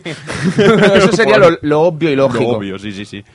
Y luego el, de la burbuja, pues era una burbuja. No tiene más. Bien, pues eso vendría a ser las novedades que teníamos básicamente dentro del propio título, dentro de lo, del esquema que teníamos de los propios eh, ítems que podíamos encontrar, ¿no? Por todo lo demás, básicamente lo mismo, excepto por las eh, los bonus. Los bonus también eran muy diferentes, porque contábamos con dos tipos de bonus. Correcto. Los bonus de la anilla, que era ese mundo tridimensional tan bonito. Donde a la- conseguíamos las caos Esmeralda. Y esta vez entretenido, porque puede ser una locura, pero al menos es más entretenido que el del 2. No es que sea más entretenido, el del 2 yo creo que entretenido es, el problema está en que es injusto porque el Tails, como lo llevaba la máquina normalmente, pues era prácticamente imposible hacer las cosas bien. Sí, a no ser que llevabas un segundo personaje que hubiera. eh, Que, Sí. Un segundo personaje, no, un amigo. Sí, un amigo que te ayudase, pero es que eso tampoco era garantía de absolutamente nada, No. porque tu colega podía ser manco Perfectamente. y liártela más que la propia ya, que ya es decir. En Sí, este sí. caso yo creo que es más habilidad, y Cristian nos ha demostrado que es habilidad. Sí, sí. Sí, sí, Cristian, aquí donde lo ven, llorando con el Sonic 3, eh, yo recuerdo, vamos a, vamos a explicar esto, Edu, eh, decíamos, va a tocar Sonic 3, bueno, que- es que no me apetece, es el que menos me gusta, no sé qué, y empezamos a jugarlo aquí en mi casa, ¿vale? Nos reunimos los tres, empezamos a jugarlo, y Edu y yo nos quedamos flipando porque era rollo super player el pavo. ¿Sabes? Era, pero era para verlo jugar. Dices, pero Cristian. Y luego los, los, los bonus, que yo soy lamentable con los bonus, eh, se los hacía pero sin mirar casi, era una locura. Cristian, ¿qué ha pasado? Y nada, nos explicó esta anécdota, que el problema era que lo había reventado tanto que lo odiaba. a muerte. Suele pasar, estas cosas pasan, ¿eh? El caso es que tenemos estos, además es una prueba casi tecnológica, lo que vendría a Mm. ser esto de los bonus de las esmeraldas, porque técnicamente es una manera de decir que Mega Drive del rollo a Super Nintendo, mira chato lo que puedo hacer yo también. Mira, mira. ¿Sabes? Igual que pasó con Sonic 2, que técnicamente eh, era una casi una prueba de decir, mira lo que puede hacer Mega Drive teniendo mucho menos hardware quizás que lo que podría ser eh, Super Nintendo. Igualmente el juego es un es una prueba al, al concepto de a, a- a la física de la Mega Drive, al hecho de, de- de- al- a la placa. Es un juego maravilloso, muy bonito, muy muy retocado. No es un Sonic más, no es como aquel concepto que teníamos del Sonic 1 al Sonic 2, que sí que se notaba la evolución, pero aquí se nota muchísimo más. Bueno, de hecho los sprites hasta son distintos. Son distintos, son más achatados, pero ya no solo es hechos, el hecho de que, por ejemplo, entre, entre pantalla y pantalla cambia mucho. Sí. Llega un momento en el que te corta un, de la primera pantalla con un primer con un final boss en, el primer acto, Sí. que eso es nuevo, Mm, es verdad. Eh, puede llegar a pasar de todo, desde que se te tome un, Sí. en la jungla, que explote algo que, y cambia radicalmente la pantalla. Eso es muy interesante, ese concepto. Al igual que la, la banda sonora, bueno, la música. eh, También cambia un poco entre acto y acto. Sí, son y con toques, toques de exquisitos, ¿eh? Sí, sí, muy, muy bien. Es el tema de, de los dos actos, la manera de diferenciarlos, están, está, está muy correcto, la verdad. Ujú. La transición que hay, etcétera, etcétera. mm. Bueno, pues estábamos hablando de eso, de Angel Island. No sé si os querréis quedar con algo, pero bueno, Bueno, al bote pronto el tubo este, ¿no? Que lo subes. Efectivamente, la, eh, que vas viendo cómo, cómo Sonic va por dentro. Mm. Eh, bueno, eh, lo que hemos dicho antes, ¿no? Como cuando se quema el bosque con, por, por culpa del enemigo este, la nave esta que va tirando fuego. Sí. Eh, después el- la persecución con la nave, El bombardero, sí. bombardero, que, que bueno, que es tirar para adelante y no, no te dan las bombas. Eh, poco más. La- la Espectacular, por eso, espectacular, espectacular. todo el, todo el tema. Mm. Hasta que te encuentras con Knuckles y te tira, llegas a un puente y te tira para, para la segunda zona. Ahí está. Segunda zona, que es ni más ni menos que Hydro, eh, Hydro City Zone. Pantalla de agua. La típica pantalla de agua, pero además hay una cosa que me gusta mucho de este Sonic 3, que es como la lo que vendría a ser, no siempre pasa, pero normalmente sí, eh, son las, eh, ¿cómo decir?, los comienzos de pantalla, ¿no? En este caso, por ejemplo, hemos caído del puente de Knuckles, eh, bueno, que Knuckles nos ha hecho caer, y aquí caemos directamente como al agua, ¿no? Sí, hay una Empieza con continuidad. animación. Exactamente, hay una continuación entre Sí, pantallas. transición entre pantalla y pantalla. Está muy bien. Exactamente, y eso es bastante espectacular, siempre queda bien. También eh, queda eh, el concepto de que eh, cuando caes en la primera pantalla, esta segunda pantalla, si tiras mucho para un lado, puedes ir por una ruta alternativa, que no puedes ir si caes abajo. Es Este el Sonic 3 tiene muchos muchas rutas alternativas. Sí, algo que no estábamos acostumbrados a ver quizás en los otros Sonics, ni mucho menos. Mm. Y aquí pues sí que se intentó pillar eso. De hecho, acaba siendo hasta vital para el asunto de poder eh, conseguir lo que vendría a ser las distintas esmeraldas, porque si no, no habría ninguna manera de... Ahí está. Eh, quiere decir, es que el reto está casi en conseguir las esmeraldas antes de acabar el juego, porque son pocas pantallas, son pocas oportunidades para conseguir las siete esmeraldas. Sí, sí, sí. Y todas son muy secretas, porque las hay que te las encuentras de golpe, de morros, en las primeras pantallas, pero luego te vas dando cuenta que hay muchos, muchas paredes falsas, muchos saltos extraños que llegan a ciertas habitaciones donde están los anillos gigantes. Bueno, tenemos la tercera pantalla que a mí me gusta mucho, es la Marvel Garden. Bueno, Eh, todo, todo destruyéndose. Sí, y además, además de eso, mm, no sé, a mí me recuerda quizás en, de alguna manera la segunda pantalla del Sonic the Hedgehog. ¿Sabes? Y ya solo por eso me gusta el Marvel Zone. Claro. ¿Sabes? Eh, de alguna manera es como, sí, pero Ah, sí. Scrapyard, no, perdón. No, claro, claro. Eh, quería decir eso, que te recuerda de alguna forma la propia composición de la pantalla, lo que vendría a ser el propio nivel en sí a Marvel Zone. Sí. ¿Sabes? Y eso ya, quieras que no, pues me gusta. Sí. Decir que además eh, teníamos esas especies de, de estructuras, ¿no? Que teníamos que... Bueno, la- las peonzas giratorias. Eh, las peonzas. Que Cristian nos ruedas, descubrió, es, sí. nos descubrió ahí, vamos, América casi. Con las peonzas. Sí, porque nos enseñaste aquello de, de, de hacer la, el spin dash, ¿sabes? Y que salía dando vueltas el Sonic, ¿sabes? Y es muy espectacular. Ah, lo de la bola. Sí, es hay una- unas bolas, hay unos, unos mecanismos que si los activas salen, eh, Sí, salen la- plataformas. Si te quedas ahí haciendo la pelota, pues puedes botar tres veces. Marvelous. Esto, ¿no? Sí, sí, sí, eso es Marvelous. Lo que me pareció a mí Marvelous es que te mate un pincho y no te mate una piedra. eso está muy bien también. sí, con el enemigo este, el taladro ese, ¿no? Que El taladro. para abajo. Bueno. Sí, y la verdad es que esta pantalla, o incluso tenemos la- las, las cuerdecitas estas que tenemos que cogernos para, para que nos llegue a subir para arriba, ¿no? Sí, sí. Que están ahí como... Pues es original, la verdad. Sí. todo. Oye, ya que estamos, hemos hablado de los eh, bonus de, de- de- para conseguir las esmeraldas, pero no hemos hablado de los otros bonus, que son los bonus que de, de los checkpoint, ¿vale? Por tener un cierto número de Monedas. anillos, eh, entrábamos en esos eh, bonus que estaban separados, si no me equivoco, en tres cosas. El de las tragaperras, está calentita. Eh, si mal no me acuerdo... eh, ahora, ah, en claro, Sonic 3 es verdad. en Sonic 3 solo hay uno. ¿Cuál Son- era? El de las bolitas. Ah, es verdad, es ahí luego en, en el Sonic and Knuckles ya vino eh, la típica que te caes abajo y te mueres y no puedes hacer nada. Esta que son como especies de iones, ¿no? Que Sí. tienes que ir subiendo. Sí, lo ¿Sabes? típico que haces es caer para abajo, pam, ala, Sí, fuera. yo no. A mí es como que me pilla siempre que empiezan con el pie Es- cambiado y es siempre me caigo. Es como sí. boom, para abajo. Y Ala, dices, venga. imprevisto. Venga, para afuera. Y luego también la Jackpot. Es verdad. Muy clásica de Sega. Eh, Jackpot que vendría a ser como mezclar el concepto de Sonic 1 con el de Sonic 2. Ahí está. Eso está muy bien. ¿Sabes? Mezclar el concepto de las eh, de los Esmeralds del Sonic 1, ¿vale? Este que era como una especie de, ¿cómo se dice esto? Calidoscopio, ¿no? En el que va dando vueltas y tal, con el concepto de las máquinas tragaperras de Sonic 2, ¿sabes? Y entonces nos queda pues un concepto un tanto extraño, pero bastante funcional y interesante. Está calentita, ¿eh? Está, Está calentita. calentita. Está calentita. No, no sé qué nexo de unión habrá entre Sega y las máquinas tragaperras. ¿eh? Yo ahora sí lo sé. Con Service Games, ¿no?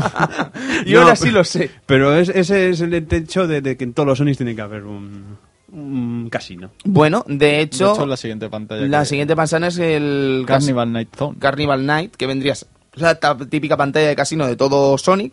Y es, eh, para mí es la mejor pantalla de casino que hay de todo de toda la franquicia, casi. Porque es una llama. Eh, además de eso. No, pero es muy guay esta pantalla. A mí Sí. me gusta mucho, la verdad. También está el hecho de que a, a- la mitad de la pantalla mm, se corta la electricidad Ujú. y Sí, el esquema Knuckles cambia un poco. viene a tocar los cojones. y- Knuckles hace otra cosa que fastidiar porque sí. Eh, No, no hace nada más. eh, al menos en Y Sonic, perder. En Sonic 3 no. No, no, no. No, no. Está ahí de pachanga en Sí, Sonic 3. de pachanga. Está ahí dando vueltas y... sí, Correcto. te, te apaga la luz mira, y pues te cambia todo, toda la pantalla, te la, la tienes que hacer de, de una manera diferente a lo que venía siendo la pantalla hasta ese, hasta ese momento. Bien, pues seguimos con Ice Cap Zone, que vendría a ser una pantalla que además empieza con un Sonic muy Sí, rechulón haciendo snow, snowboard. ¿Vale? Parece ser, según explica Yuji Naka, eh, parece ser que esto viene al hecho de que eh, ellos eh, alguna vez en el Sega Technical Institute, para descansar, en algún momento se fueron de vacaciones a hacer esquí, ¿vale? Y evidentemente hubo quien hizo snow y es como que les, eh, digamos, les, eh, les inspiró para hacer esta pantalla. ¿Vale? Y bueno, la verdad es que el tema de hacer Snow tampoco es tan espectacular como, como podría parecer en, las, en los vídeos, Hombre, en las cosas, ¿no? Porque... Es que tú lo ves y flipas, pero es que va automático. Claro. Claro, es que no haces absolutamente nada en realidad, ¿sabes? Pero bueno, nos encontramos con una pantalla de hielo, nos encontramos con distintos elementos interesantes que hacen de esta pantalla pues un espectáculo, empezando en una cueva y siguiendo después con lo que vendría a ser el hielo, con los distintos scrolls eh, de- del escenario que nos hacen ver una profundidad realmente espectacular. No sé si eran 12 niveles de scroll en este Sonic 3, que son unos poquitos. son, ¿eh? son bastantes, sí. Y nos encontramos con cosas espectaculares. ¿no? Como- A mí es una pantalla que me gusta. Con los enemigos pingüinos, son maravillosos. Los enemigos pingüinos son, son grandiosos. Son grandiosos, los bloques de hielo. Y luego, La como. yo creo que es la mejor canción de todo el juego, Sí. dejando de lado que sea It o no. Para Eh, mí, para mí es la mi mejor de todas. es, la mejor del juego. sí. Yo como, como toque adicional es el hecho de que cuando hay un momento en el que te subes a una plataforma y la plataforma cae y aquello es un, digamos, no para, no para de caer nunca, no para de caer hasta que no saltes en un sitio o algo. Si apretas arriba y miras para arriba, la pantalla se vuelve loca. No sé si habéis llegado a ver, pero se vuelve loca, no, No, no. ves nada, ves, mm, no sé, es como si fuera una cosa extraña, pero es gracioso. Qué grande, qué grande. En fin, pues eh, nos encontramos con esta pantalla que a mí me parece espectacular y seguimos eh, con la siguiente que ya aquí donde lo veis, La aunque última. parezca increíble, es la última, que es la Launch Base Zone. Estamos Mm. hablando de una pantalla donde vemos ahí el, la- el huevo de la muerte Sí. a punto de partir y básicamente pues es una base espacial en la que tenemos que impedir el lanzamiento. Eh, claro, nos quedamos un poco así, ¿no, Cristian? También porque, jope, Sí. mm, se te hace muy corto. Se hace muy corto, Son luego seis pantallas, es muy fácil. Los eh, bosses son bastante fáciles. son todos. Creo que ¿eh? pueden ser los Robotniks más fáciles casi de toda la saga. Salvando el boss, que el boss que luego más tarde no lo cortaría, no volvería a salir con el Sonic and Knuckles, pero salvando un boss que es un bastante puñetero porque mm, tiene unas manos que si te pillan te matan y tiene unos pinchos arriba, con lo cual tienes que calcular mucho. La verdad es que los final bosses son Sí, porque tenemos el, el que va con la hélice. Es que no, no hay muchos son, eh, Robotnik que nos. Que no, Volvemos no- a preguntarnos bueno, lo mismo, ¿no? Eh, Robotnik en realidad quiere matar a Sonic o Mm. quiere hacernos perder el tiempo. Teníamos en la pantalla de hielo aquel, Sonic, aquel Robotnik que nos tenía la plataforma y nos teníamos que subir y pegarle mientras tira, humo- mientras tira el de esto congelante. bo- bonita chorrada porque te podría romper el hielo Tails, que siempre lo hacía. Robotnik, el tirarrayos, el de la pantalla del Carnival Zone, que empezaba ahí tirando rayos y tenías que darle al, a la gema verde del medio, etcétera. La verdad Mm. es que eran bastante sencillos los Robotniks de este juego. Sí. Y bueno, eh, el final de Sonic 3, eh, Cristian, básicamente, ¿cómo lo ves? Pues Sonic 3 a pelo, ¿eh?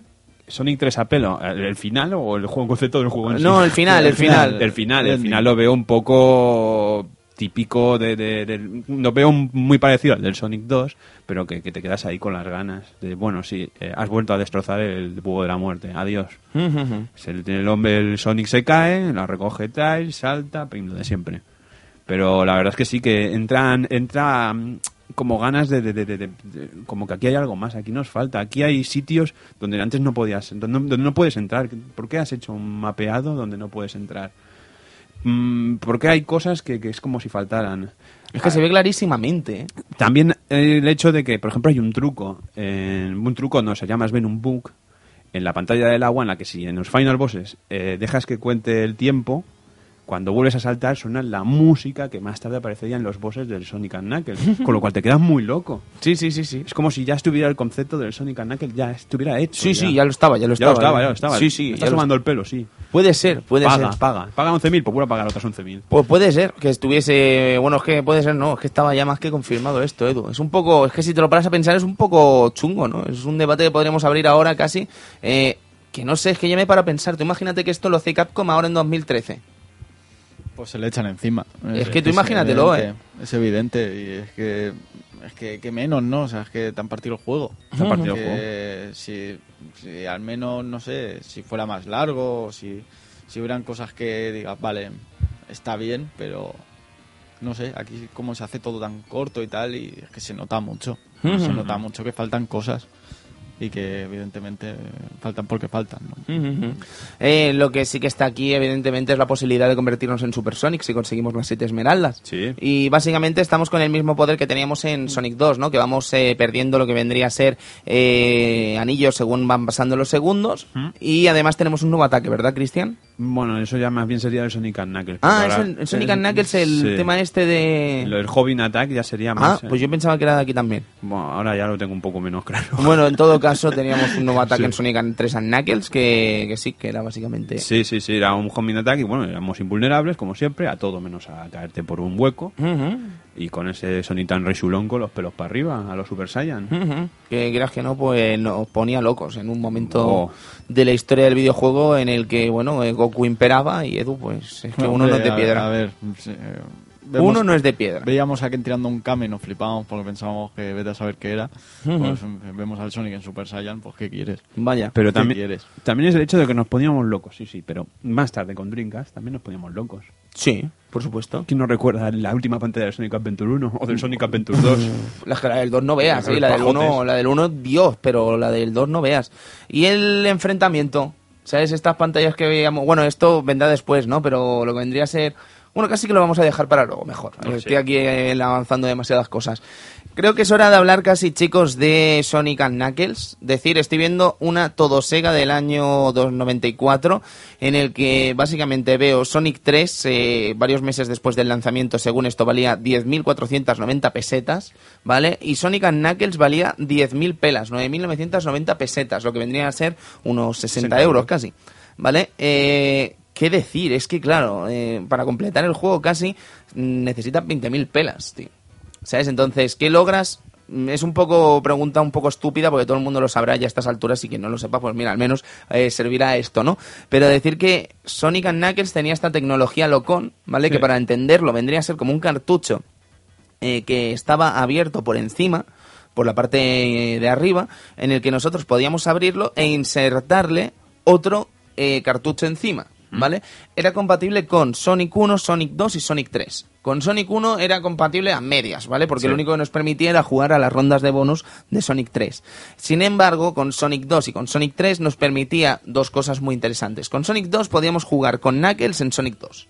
¿Vale? Con lo cual teníamos una excusa perfecta para disfrutar de nuevo de Sonic 2. ¿vale? Pero, Jugando con Knuckles. pero la verdad es que el hecho de que aquí también entrando un poco en el tema, las, las pantallas de Sonic 2 no estaban preparadas. para En Knuckles. absoluto, el juego se queda totalmente roto porque Knuckles es un personaje con la habilidad de volar que rompe prácticamente toda la jugabilidad de este Sonic 2. Totalmente. Entonces queda como una excusa, queda como una excusa para poder jugar este título Mm. y para disfrutar de los 20.000 pelas que te has gastado, 10.000 más si cuentas Sonic 2, evidentemente. Ahí está. Entonces hay que aprovechar de alguna manera y sacarle rendimiento a esto, ¿no? En todo caso es eso, eh, tenemos eh, Sonic 2, eh, Sonic Knuckles de Kikna en Sonic 2 y tenemos también lo que vendría a ser el producto interesante que es Sonic 3 and Knuckles. And. ¿Vale? Sonic 3 and Knuckles que, Cristian, nos permite la posibilidad de ampliar el juego con nuevas pantallas, Mm. nos permite la posibilidad de jugar con Knuckles este título. Sí, nos permite jugar con, Son- con Knuckles al Sonic 3, nos permite ver cosas nuevas que no las veríamos si tuviéramos el Sonic and Knuckles normal, algunas cutscenes, algunas cositas que no se ven con el Sonic and Knuckles original. Y bueno, y, te- y si mal no me acuerdo, me parece que incluso te da dos rengones más en el, en el salvar partida. Ah, puede ser. Sí, Me a mí me suena que, que sí. tenía más eh, espacios de guardar la partida. Sí, sí, a mí me suena que sí. En todo caso, eh, decir que tenemos este Sonic and Knuckles, que además, si no teníamos ninguno de los anteriores juegos, también podíamos jugarlo. Y empezábamos directamente desde lo que vendría a ser la continuación eh, propiamente dicha de Sonic and Sonic 3. ¿Vale? Sí. Empezábamos en Mushroom, Hill. Exactamente, y empezábamos a partir de ahí. Eh, chicos, antes de empezar a hablar de Sonic and Knuckles, hay algo que me gusta mucho, que es el propio logo del juego.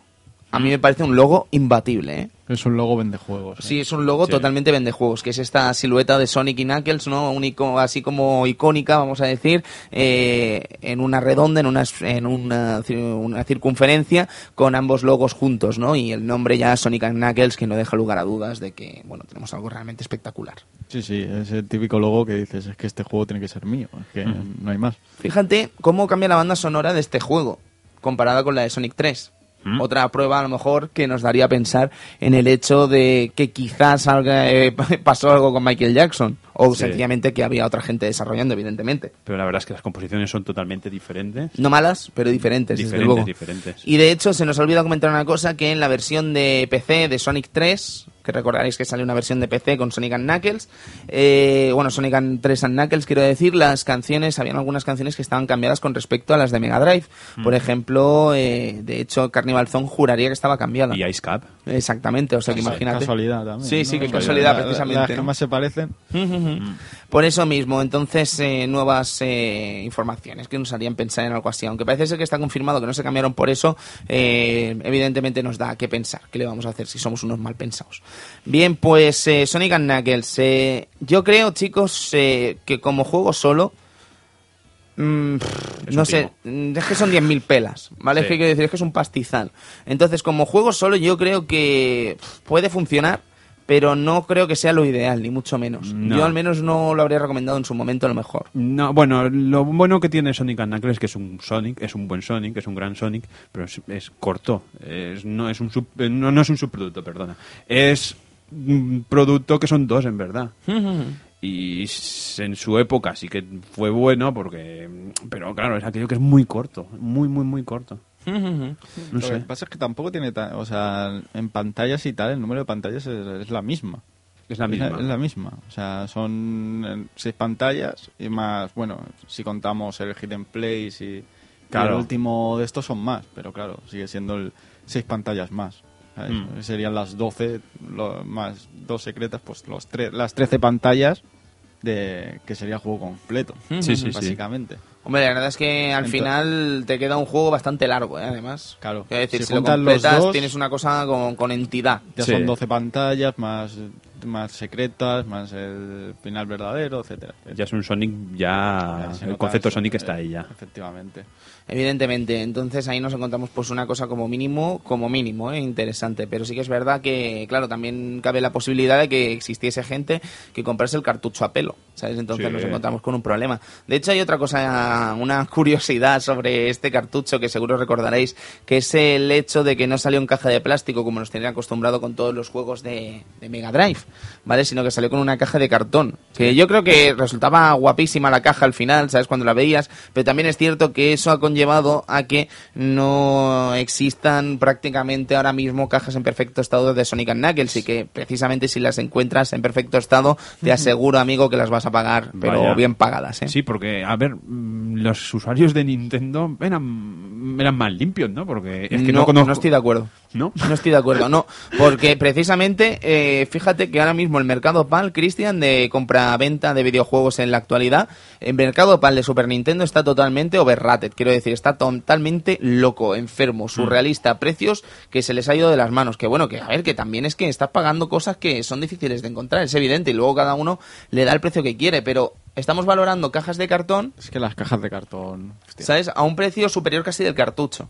¿Vale? Sí. No quiero entrar ahora mismo a No, discutir si eso es justo o no es justo, ¿vale? Eso queda fuera ahora mismo de Cada Club uno Vintage en algún lo- momento me encantaría poder Mo- tratar mola- esto. Molaría hablarlo con, con gente Sí, especializada en el tema. Por supuesto, o sea, desde el punto de vista de un vendedor, Pero- que podríamos traer a nuestro amigo Alfon de Sega Saturno y de punto de vista de coleccionista Cards, y el punto de vista de coleccionista y el punto Punto de vista de casual, fantasía. normal y corriente que pensamos que valen 20 euros todos. Sí, no, no, el punto de vista de la fantasía de mucha gente que se piensa que estos juegos pues deberían valer 10 euros. Pues mira, tío, es que si eres coleccionista, las colecciones valen caras, ¿vale? Entonces no podemos pedir a la gente que sea esto tampoco una ONG. ¿Sabes? Es que vale que el precio también se ha ido de las manos un poco y eso Bastante. es evidente.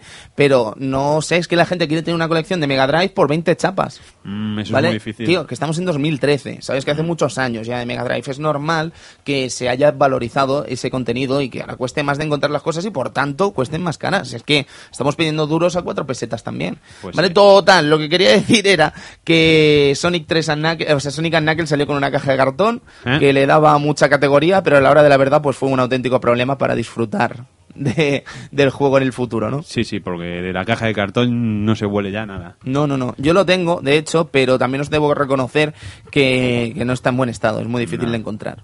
¿Sabes? Pero a pesar de ello, decir pues que no veas, qué guay. ¿Sabes? Ya solo por ver el cartucho, o sea, ver el cartucho, perdón, ver la caja, y además en la edición PAL, quiero decir que salió en negro, ¿sabes? Que no salió como en la versión japonesa, que era portada blanca, Sí. ¿sabes? Yo creo que aquí tuvimos la mejor portada probablemente que hemos tenido de Sonic and Knuckles. Además de que me gusta más el hecho de la, de la portada azul que la portada roja de la Genesis en Estados Unidos. Entonces yo creo que tenemos la mejor portada de Sonic and Knuckles. sí, eh, entre eso y que el negro siempre da un toque de categoría. a- Elegancia, de elegancia. a los juegos, pues mira.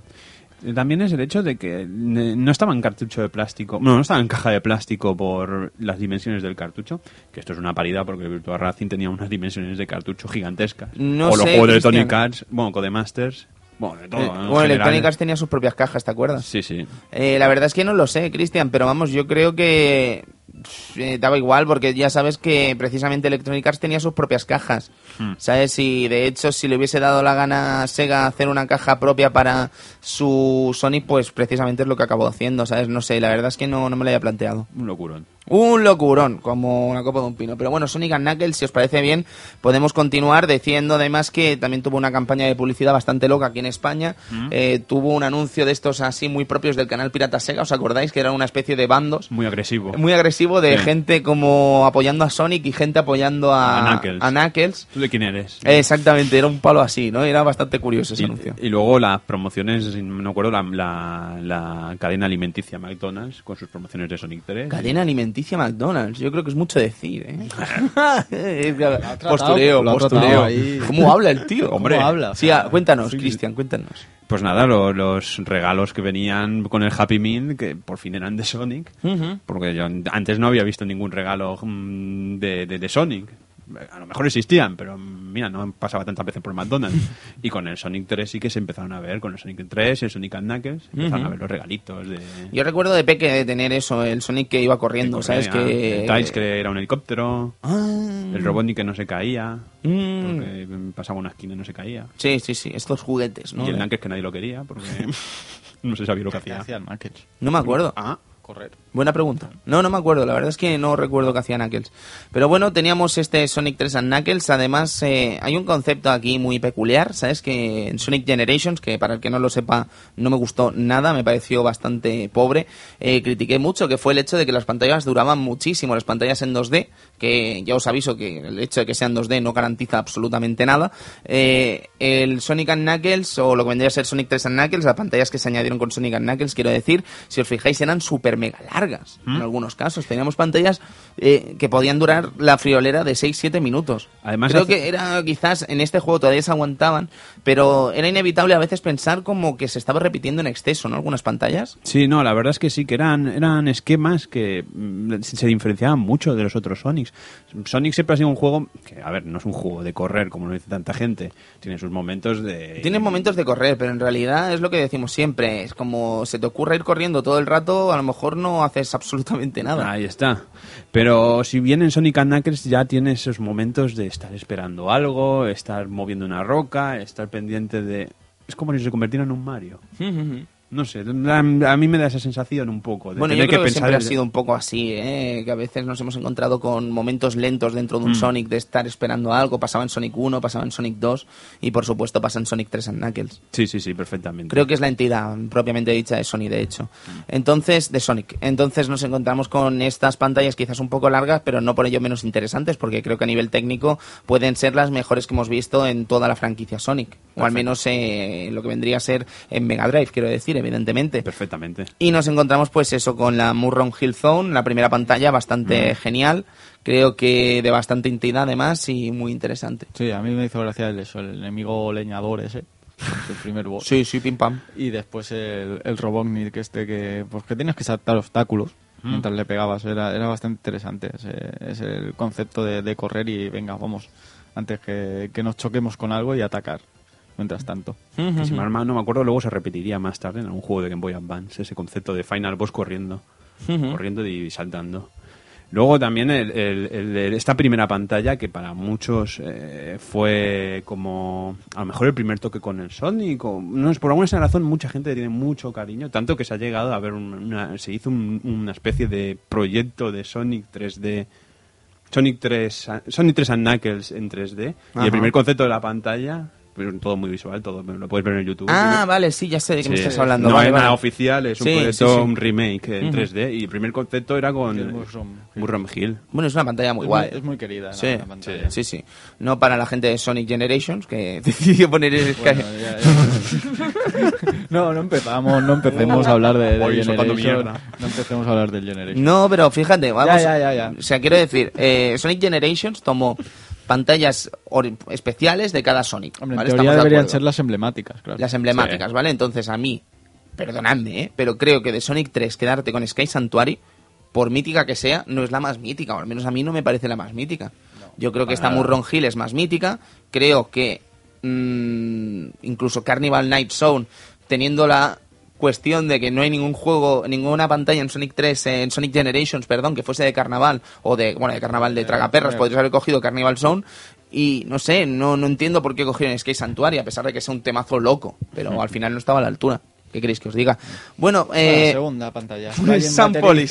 Sí, ¿qué, ¿qué pasa, Edu? Lo ves aquí es cuando si tú no sabes que esto es un juego un juego propiamente dicho, o sea, un, un, un Sonic and Knuckles que fuera un juego y- diferente a Sonic 3, ya te encuentras lo primero raro, ¿no? Una pantalla con un helicóptero nada más empezar, dentro de un helicóptero, ¿no? La verdad es que es eso, ¿no? Te pones el juego directamente sin saber que es o es un, un título nuevo, Hmm. te, te lo comes y dices, qué raro. Que ya, por el final, ya. Ya, por- ya una pantalla de, de helicóptero. La verdad es que es bastante espectacular esta pantalla, ¿eh? Con muchos giros, eh, los, los botoncitos estos que te proporcionan y te mandan a, a Cuenca, Mm. etcétera, bastante muy espectacular. La banda sonora ayuda. Sí, esta, esta canción es muy buena. Y Eh, la gravedad, La también, esa- esas cosas, pues esas piedras que suben para arriba, etcétera, etcétera. Yo me mareo. Juega, juega mucho con, eh, con- en, en esta pantalla el- muchos mecanismos y Sí, etcétera, y- bastante espectaculares. Yo creo que en ese aspecto es más original Sonic 3 que Sonic... O sea, Sonic and Knuckles que Sonic 3. Sí, porque encima el, el objeto, el in- interactuar con el escenario, que te vayan cambiando algo, según qué cosas, en, en este Sonic and- en este Knuckles, en Sonic and Knuckles se ve, se ve mucho más que en Sonic Sí. 3. Por ejemplo, ya hablaremos de la pantalla que viene después, el San, Sanopolis. Hace Sanopolis. rappel, ¿lo hemos dicho que hace rappel? En esta, en en, la- esta en pantalla. Sanopolis. Igualmente, sí, sí, pero en esta de Fleeting Battery tenemos el, por- lo que para mí res- re- sirvió como fue una iluminación. El, por fin tenía una animación Sonic de saltar, de, de pasar de, de, de, mm, Las, lia- las, las, las, mm, anillas. las anillas. las anillas en el techo, pi, pi, pi, el tío ahí se marcaba un, Un- unos un- viajes. un breaking dance. Eh, o Tenía sea, por- bastantes animaciones nuevas, ¿eh? ¿no? Sí, Sí, sí, sí, es verdad, tenía muy, muy- muchas animaciones nuevas. Y de hecho, Edu, podríamos poner hasta la canción, que creo que es un temazo bastante interesante si lo tienes a mano. Difícil, difícil. Ah, no está a mano. Bueno, No pues, está a mano. Muy bien, ahora Pedrerol estaría muy enfadado, lo sabes, ¿no? Por haberlo dicho antes. bueno, estábamos hablando de la siguiente, estábamos hablando de la pantalla de arena. Eh, la primera pantalla casi casi nos encontramos con un nivel en el que tenemos algunos saltos así con estas lianas que tenías que hundirte y salías disparado, ¿os acordáis? Sí. Luego teníamos la pantalla, esas- las cositas estas con el rappel bastante curiosas. Chula, la primera sí. mola mucho, la segunda también, la tercera ya dices, oye, ya está, Sí.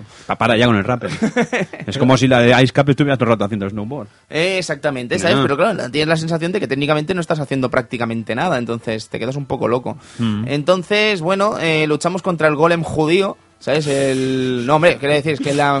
Sí, ya, ya, ya, Vale, los que no, golems son judíos, No, sí. bueno, que, vale, que no pasa nada. Total, que quiero decir que nos encontramos con este golem, una vez acabamos con él, nos entramos en la pirámide y empieza una pantalla que es más Castlevania que Sonic, Edu. Sí, yo al principio también decía Castlevania Sonic o, o, o, o Castillo Embrujado del Mario y Sonic. Sí, sí, sí, ¿verdad que sí? O Bueno, y además es que tienes hasta los fantasmas. Tienen los fantasmas que no te atacan, excepto cuando se hace totalmente oscura. Es una pantalla que empezamos Juegas con, con los... Sí, con sí, los... con los candelabros y las velas, que ves que están encendidas y cuando pasa un tiempo pues se van apagando. En ese momento que se apagan aparecen fantasmas que te rodean y cuando la luz se apaga totalmente te llegan a atacar. Ahí está. Eh, Mientras tanto, pues hay en según qué zonas algunos, algunos sitios que podemos activar y se vuelve y vuelve la luz a la, a la normalidad y esos fantasmas se van. ¿Podemos subir un momento el volumen, Edu, para Sí. escuchar la canción esta que decimos?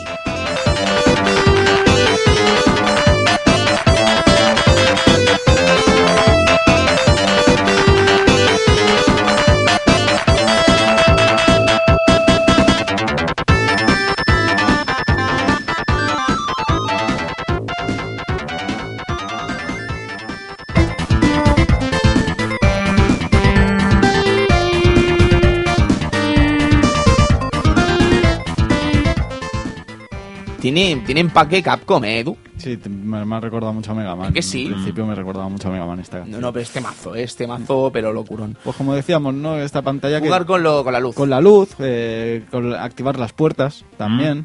Eh, hay unas puertas que están cerradas, entonces tenemos que empujar un- unos botones, entonces la puerta se abre y tenemos unos tie- un tiempo a- para pasar por, por esa puerta. Eh, tiene muchas cosillas así, empujar la- unas piedras para que nos podamos mover en, en el aire o incluso unos tapones que hay por ahí, le damos, los rompemos y se empieza a llenar de arena la, la, la pirámide y tenemos que huir antes que, nos, que, el, cr- que el scroll nos mate. básicamente. No, bendito Hay, Scroll. hay bastantes pantallas. en- ¿Y los mecanismos los hemos dicho? Los Sí, mecanismos para Sí, abrir sí, sí, puertas. Eh, la verdad es que hay bastantes pantallas de scroll, eh, si mezclamos los dos, eh, Sonic 3 y Sonic and Knuckles, porque Sí. en la pantalla de agua también el scroll eh, te puede matar, en Sonic 3, por ejemplo. Eso se ha perdido, ¿ves? Y los dobles loopings. Los doble O sea, no loopings. sé por qué hay doble looping Sí, aquí. en, en esta pantalla doble looping. Sí, pero mola. Sí, sí, pero mola saco. Y bien, pues podemos pasar a la siguiente si queréis. Mira, otro, la segunda pantalla, ponle un momento. Sí, esto es lo que decíamos antes de los cambios Exacto. entre, entre actos.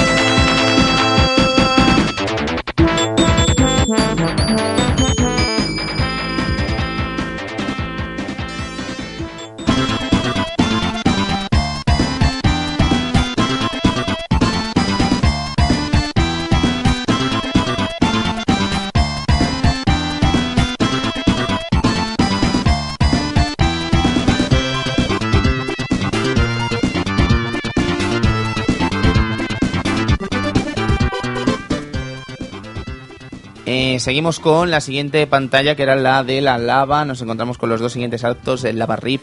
Eh, una pantalla a mí me recuerda a la de la mina del 2. No Sí. sé si tendréis la misma En sensación en algunas cosas. Mm, Sí, sí, sí, sí. Es un poco como la mina del 2, con cosas que se van cayendo, se va rompiendo. Aunque luego el más tarde, la siguiente pantalla del Sonic and Knuckles también será muy parecida a la del Sonic 2, ¿eh? Pero sí que es verdad. Y muy interesante, por cierto, además algunos conceptos como lo que estábamos viendo de la lava, evidentemente lo que estábamos comentando también que el, el- el- la, la El protección escudo- de fuego, de puede, nos permite caminar por la lava, nos encontramos también con esas, eh, otra vez con los que vendrían a ser estos eh, instrumentos que nos permiten abrir las puertas y tal, Mm. ¿sabes? Y bueno, es una pantalla también muy interesante que además tiene un punto muy guay cuando se acaba la propia pantalla y es como que se congela toda la lava para convertirse en una especie de mina de, o sea, de minerales, quiero decir, con unos tonos así que pasan del rojo, el marrón y tal, pasan al azul y eso mola muchísimo. Y además la música empieza a sonar a mineral también. Sí, ¿verdad que sí? Es pantalla de minerales. Pantalla mineral. Sí, sí, sí, totalmente. Lo que vendría a ser el camino que nos lleva hasta el Hidden Palace, ¿no? Hidden Palace, por cierto, que sería otra pantalla también bastante mítica del propio Sonic and Knuckles. Pantalla fácil, a priori, no sé cómo lo veréis vosotros, pero bastante fácil, más que nada porque todo viene a ser la tontería esta de llevarnos a, a lo que vendría a ser la, la resolución de las esmeraldas con Knuckles y tal, pero además sí el enfrentamiento con el propio Knuckles. Pero lo que más mola probablemente sea este concepto de ver al Super Sonic, el, el cuadro este que vaticina eh, lo que vendría a ser el enfrentamiento del Sonic eh, por el bien de conseguir la esmeralda del caos. Sí, sí, es un detalle que... Es un detalle que solo te das cuenta la segunda vez que juegas. Probablemente. primera- Sí, no, la primera vez que lo ves, pues bu- bueno, ves una especie de. como eso, como a Robotnik. Bueno, no, no piensas que sea Robotnik con la esmeralda, ¿no? Y una especie de ente eh, desarrollado con una aureola así como dorada. Mm. Que bueno, una vez te los pasa, pues ya sabes que sí, ¿no? Que es Sonic y esto mola mucho. Es algo que después veríamos también en Sonic Adventure con la batalla contra aquellos. Ah, también, también contra tortugas gigantes. Exactamente. y muy guay eso también. En fin, eh, el enfrentamiento con Knuckles, pues mm, algo decepcionante, ¿verdad?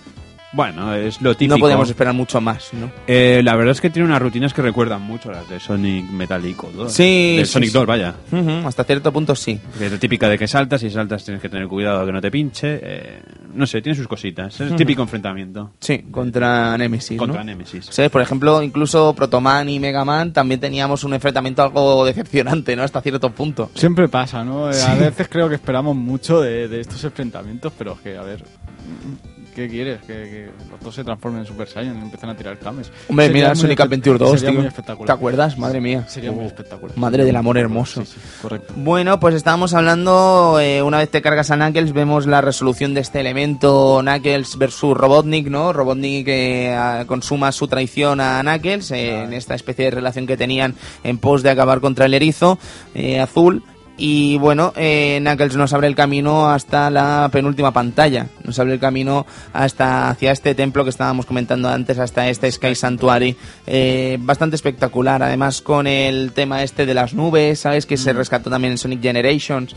eh, con el asunto además de subir la torre al final, ¿sabes? No sé, tiene cosas bastante Todo, buenas. se va rompiendo también el, el hecho de que aparece el Sonic eh, metálico Ah, sí, sí, sí, del Sonic 2, es verdad. emulando ciertos cierto enemigo bueno el- la primera pantalla del Sonic 1 todos, todos nos acordamos Hill Sí. el primer final boss con la pelo con la bola pues ahí lo encontramos y luego también encontramos al, al Robotnik de, del 2 el Robotnik del 2 de aquella pantalla de las mantis que no Sí. me acuerdo cómo se llama Mm. Metropolizone Eh, pues volvemos a encontrarnos un, robo, un- a Sonic eh, metálico haciendo cosas de, de Robotnik. de Robotnik. Y después nos enfrentamos al Sonic metálico otra vez y hasta luego, Sí, Lucas. que Que, sí. no es Metaru, no es Metal Sonic, sino que es el Sonic metálico este del 2. Sí, Vale, tengamos muy claro eso.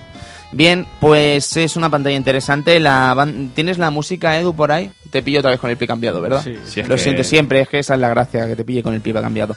Pero decir que es una de las melodías también más míticas de Sonic and Knuckles, creo. Sí, sí. También decir que el hecho de que estamos ahora hablando de, de Sonic and Knuckles, pero con Sonic. Exacto, Luego evidentemente. cambia totalmente. A partir de esta pantalla, más o menos, empiezan a cambiar las cosas con Knuckles. Bueno, a partir de esta pantalla, pero aquí vemos que Knuckles eh, se tiene que enfrentar dos veces contra, contra Sonic Metálico.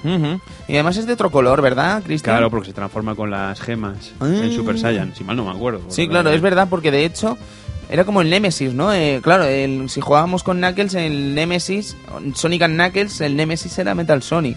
En un Un entre comillas, ¿no? Sí, en un principio serían los robots estos de ro- Ujú. que sueltan Robotnik, que son los, los robotcitos estos chiquititos, pero sí, es, el Nemesis es, es Metal Sonic.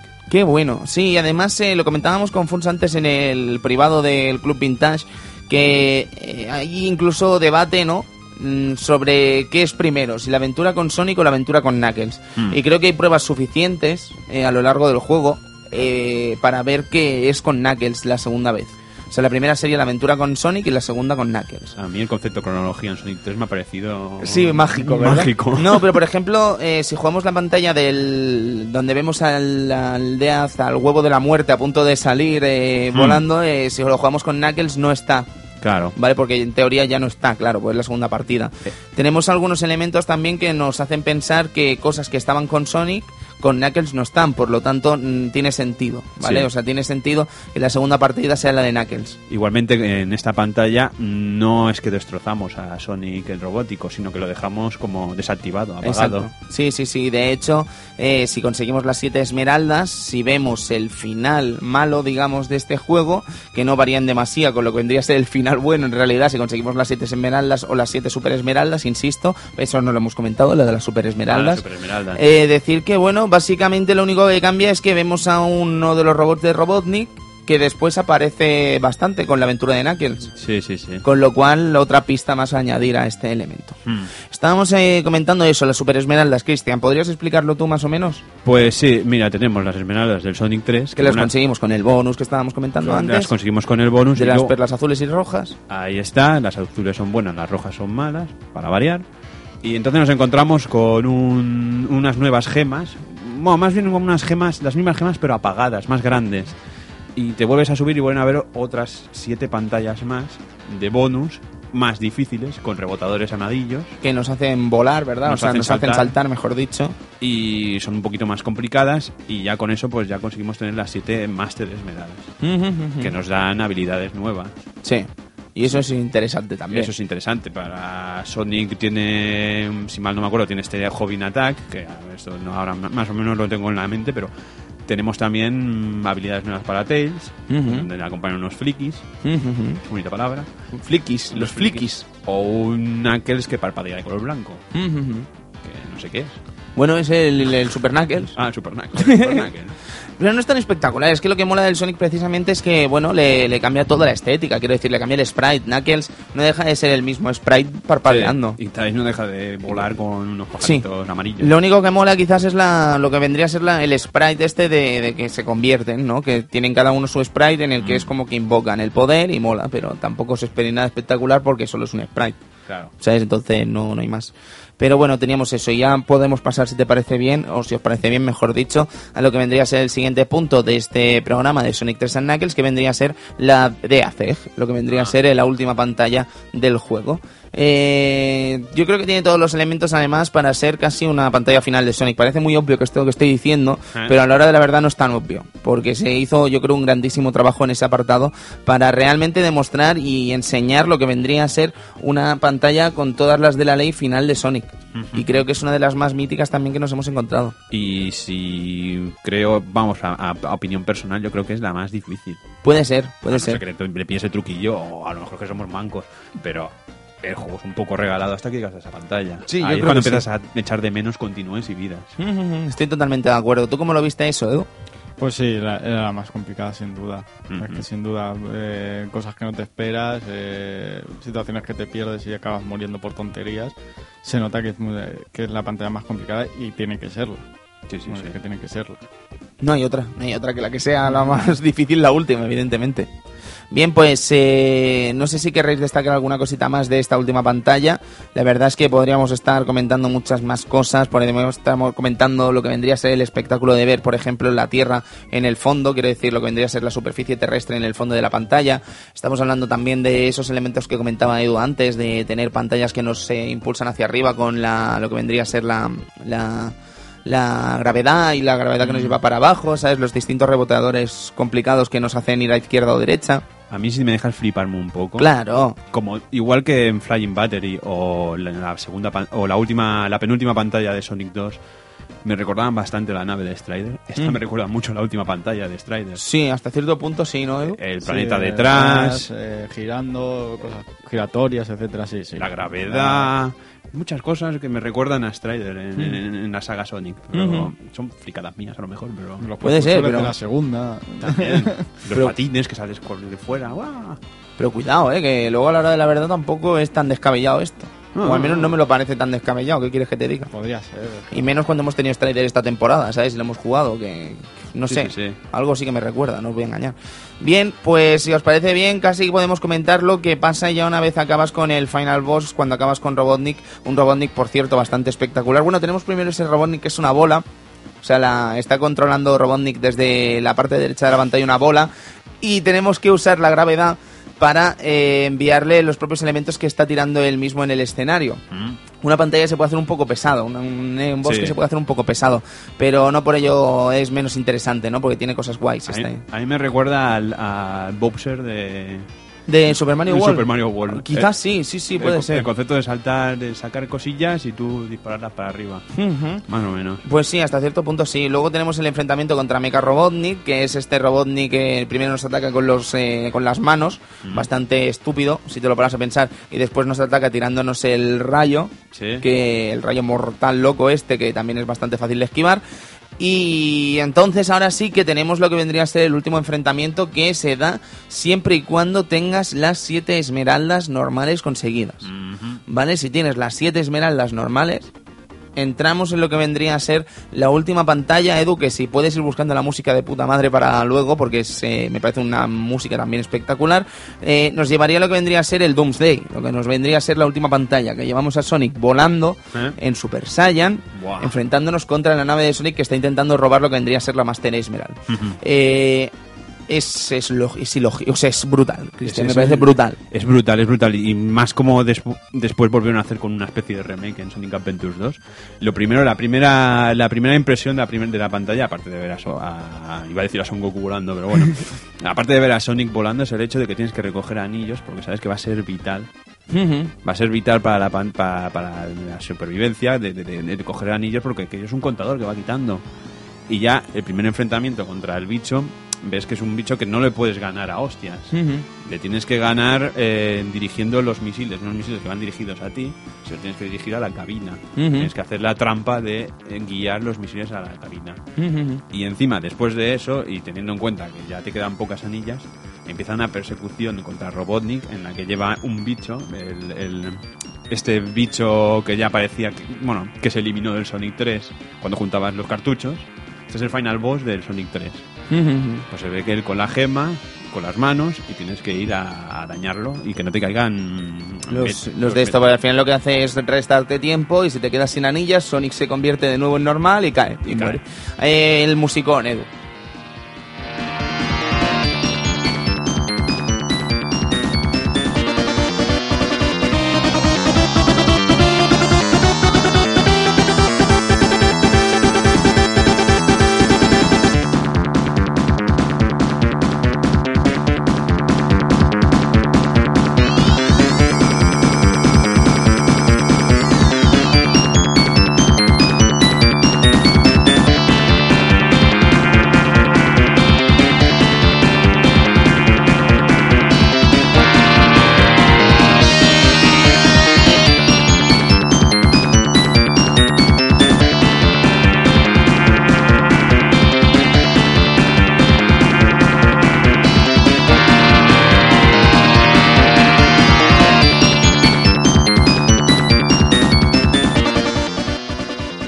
En fin, un musicón bastante espectacular, un elemento. Edu, tú esta pantalla no la habías visto nunca, No, ¿verdad? no llegué a verla, ¿no? Eh, ¿qué te pareció? Bastante espectacular. muy Buah, espectacular. eh, esto si lo hubieses visto en el momento habrías flipado mucho Hombre, más. Claro, claro. Pues yo cuando lo vi en su momento me quedé pero a cuadros. Y además es que no lo sabía, ¿sabes? Yo el tema este de Sonic and Knuckles sabía que evidentemente había más pantallas, pero no sabía que había un final extra. Eh, me quedé, cuando vi esta pantalla me quedé a cuadros, porque me pareció un espectáculo. Y además era como el fanservice que todo el mundo esperaba, ¿no? Sí, sí, sí. Espectacular. Maravillosa. Maravillosa. Y bueno, y una vez acabado este esta epopeya magnífica que es Sonic 3 and Knuckles, pues nos encontramos con el final del título. El final que ¿Qué queréis que os diga? Eh, técnicamente no hay casi ninguna diferencia en conseguir las 7 Super Esmeraldas o conseguir las 7 Esmeraldas. Sí. Más allá de que eres eh, Hypersonic, eh, Hyper Knuckles o Super Tails. Y si mal no me acuerdo, me parece que salió una animación de Knuckles esperando, con la, como agradeciéndote o algo, ¿no? Eh, No, en realidad no. Te encontrabas al final si conseguías las 7. Sí. Si no conseguías, mira, eh, si no conseguías las 7 Esmeraldas normales, el final era que no llegabas a Doomsday. Y era como que Sonic perdía la esmeralda y la recuperaba Robotnik, ¿vale? Sí. Pero bueno, eso no le impedía a Sonic eh, recuperar la esmeralda para ponerla en Angel Island, ¿vale? Sí. Entonces, eh, la segunda era si conseguías las siete esmeraldas, eh, conseguías la esmeralda, la llevabas a Angel Island, eh, veías todo el final del juego y en los créditos cambiaba. Al final de los créditos salía ese robot Robotnik que era como del rollo sigo vivo, Sí, ¿vale? sí, sí. No has acabado con todos. Bien, la diferencia entre eso y el final, eh, bueno, radica en que al final del final bueno, consiguiendo las 14 esmeraldas en total, nos encontramos el logo de Sonic 3 y los tres personajes como en una pose mm, Y ya está. normal. Ya ¿Sabes? Y es como, joder, ¿Qué más querías? pues vaya. No sé, pues algo, Cristian, porque me he costado, me ha costado aquí mi sudor y lágrimas y no ha servido para nada. Bueno, pero tienes un Sonic más resulón. Es discutible, ¿eh? A mí el Hyper Sonic no me gusta más que el Super Sonic. Más resulón, no Son sé. más colores. Son más colores. más cromático, brillante. más cromático. No sé. Un poco extraño. Eh, en todo caso, eso es su Sonic 3 and Knuckles. Sí. Eh, ¿Esperabais más? ¿Esperabais menos? Yo creo que los dos juegos juntos son bastante interesantes, ¿no? Pero por separado, pues es un poco discutible. Yo como, como radical de Sonic, eh, lo típico que dices, ¿no? Los dos juegos juntos, bueno, yo no le pondría un 10 porque soy así de gilipollas. Pero Vale. es un, es un juego 9. Para mí, mejores son los Sonic 1 y Sonic 2, pero en mi opinión personal. Pero sí, es un juego completo, es un Sonic de la ley. O sea, es un Sonic eh, bueno. La, la unión de estos dos cartuchos hacen un Sonic completo, Ahí- Sonic entretenido. Y. Hay eh, algunas informaciones que hablan que la, de la posibilidad de que Sonic 3 and Knuckles eh, saliera junto en Japón, ¿vale? O sea, lo que es el resultado final de ambos juegos saliese al final junto en Japón, en un mismo cartucho. O sea, el lanzamiento de Sonic 3 fuese todo el, el concepto junto, pero al final se desechó. Parece ser. Pero en realidad es un poco extraño. No sé, es que yo creo que la jugada les tuvo que salir bien sí o sí, evidentemente.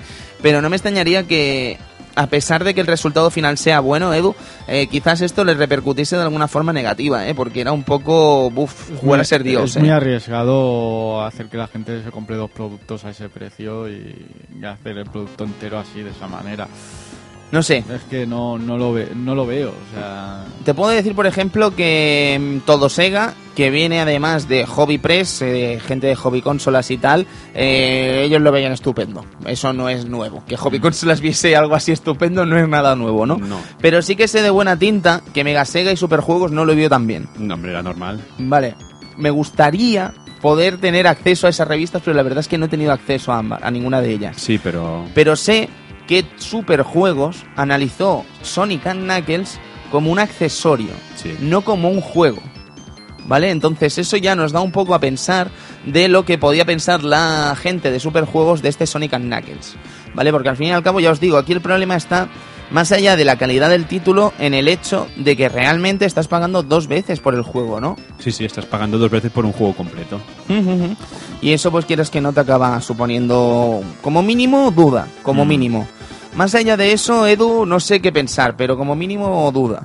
Sí, es- dudo que es que es difícil, porque es que ves que el, que, que el producto por que los dos productos por separado pueden dar a- pueden llegar a, a dar más y te encuentras por separado y es que no por separado es que qué nota le, le puedes dar a este juego. Por separado, pues te voy a decir, por ejemplo, que eh, todo Sega le puso un 91 y dijo que Sonic and Knuckles, o sea, Sonic and Knuckles un 91, y dijo que Sonic and Knuckles como juego solo tenía suficiente entidad para venderse por separado de Sonic 3, ¿vale? Un tema que yo como mínimo lo voy a ver discutible. Es discutible. Que tenga calidad el título la tiene, pero que son, eh, son 9.000 pelas. ¿eh? Sí, sí, sí, 10.000, 10.000. 10.000 pelas en la época, ¿eh? que, que era una pasta. ¿eh? Era duro, era duro. Digamos además que todo Sega usaba casi, mira, esto es un extracto de Hobby Consolas que dice, los que hayan disfrutado de él, de Sonic and Knuckles, descubrirán que sus viejos juegos pueden convertirse otra vez en nuevos. Es una especie, es como la excusa que usaron para vender este título, ¿vale? Y de hecho la propia publicidad de Sega, que era el momento este de las campañas publicitarias de bienvenidos al próximo nivel, eso os acordáis, ¿no? Sí. Era del palo eso, montatelo a lo grande y hablando eso, eh, lo que vendría a ser la fusión de los juegos de Sega gracias a la tecnología Locon, ¿no? Que era como la gran, la gran excusa para venderte este título. Era, era la época Sega de te, te prometo esto. ¿no? Y Te además, prometo un- recordemos que en ese mismo momento estaba saliendo un tal Dynamite Heady, ¿sabes? De Treasure, que claro, que a lo mejor tampoco tenías tan tan claro con qué te ibas a hacer en ese momento. Hombre, era, era una época y un Virtua Racing. Sí, también, y Super Street Fighter 2, ¿no? Claro, es que el Eh, catálogo de Mega Drive en ese momento estaba calentico, calentico. Estaba muy loco. Muy, muy loco, muy, muy loco. Pues os quiero, estoy buscando en todo Sega lo que vendría a ser una de las cosas que a mí me dejaron muy loco, porque ya sabéis que yo del Barça, yo y el Barça como que no. Y leyendo todo Sega, el análisis de Sonic and Knuckles, tiene un comienzo que dije, madre del amor hermoso, ya era lo que me faltaba por leer. Y estoy aquí buscándolo, porque vamos, ya os digo, lo ponían por las nubes el juego y no tenían ningún problema en recomendarlo y, y venderlo como eso, ¿no? Como un gran título que se podía vender tranquilamente por separado del propio juego. Eh, empieza algo así como del palo. Si el Fútbol Club Barcelona es más que un club, podemos categora- catego- eh, catalogar a Sonic como algo más que una mascota. ¿Sabes? Y dices, tío, has metido el Barça por la cara. Pero por la cara, ¿sabes? Mm, Sin ningún tipo de problema, Edu, has metido al Barça aquí por la cara. Y además era gente de Madrid, ¿no? Sí, sí, sí. Aparte no tiene sentido tampoco. que Vaya chorrada, es tío. una chorrada muy bestia. Era todo Sega. Era- A, mí, me gustaba, yo era fan de todo Sega. ¿Eras fan de todo Sega, me gustaba más Mega Sega, pero todo Sega era como más happy todo. Sí, no, hombre, claro, el mundo del Además, hobby... no, ponían mal a nadie. ¿sabes? No, ponían- eh, uy, uy, todo- uy. Todo no. era maravilloso. Y siguen igual, eh, siguen igual. Sí. Mira, lo tengo aquí. Del mismo modo que el Fútbol Club Barcelona es más que un club, Sonic es mucho más que una mascota. Vale. Vale. Ya. Estupendo. Eh, os voy a leer también eso que os comentaba de Sonic and Knuckles. Esto es la opinión final, ¿vale? Sonic Knuckles no es un cartucho corriente, no solo por su extraña forma, sino porque para poder comprender... para, po- porque para... eh, hay que examinarlo detalladamente. Por un lado, Sonic and Knuckles como juego es más que otros Sonic, ¿vale? O sea, todo es más, es maravilloso. Es decir, su desarrollo, argumento y aspecto gráfico coinciden plenamente con Sonic 3. No es que nos parezca mal, la fórmula ya ha demostrado su validez, pero es que ya empieza a repetirse demasiado y las diferencias entre un Sonic y otro no justifican el desembolso. Otro tema que el ensamblaje de cartuchos, las posibilidades que esta opción abre son enormes, atentos a las sorpresas por parte de otras compañías. Pues- Acaba, posee entidad propia como juego y además se pueden conectar los demás Sonics. Genial. 91, ¿vale? O sea, es como del rollo que el, el autor sabía perfectamente cuál era el problema de este título, pero le daba igual. Sí. Le daba absolutamente igual. Le ponemos un 90 porque es un Sonic. Porque es un. Sonic, exactamente. Pero el tema ese de atentos a las sorpresas por parte de otras compañías, Era ese momento de Sega. Atento a las sorpresas, atento a la 32X, atento a la Mega CD, atento. sí, pero ¿qué esperaban? ¿Que el Locon este lo usaran otras empresas o algo? Como el SVP. Sí, ¿no? Vaya tela. Era momentos de esperar. Sí, de esperar y aún estamos esperando, evidentemente. Bien, pues chicos, pues esto ha sido Sonic 3 and Knuckles. Eh, creo que, como bien decía Cristian al principio, es un programa, es un juego, bueno, es un programa, es un software que con el tiempo la gente ha recordado muchísimo.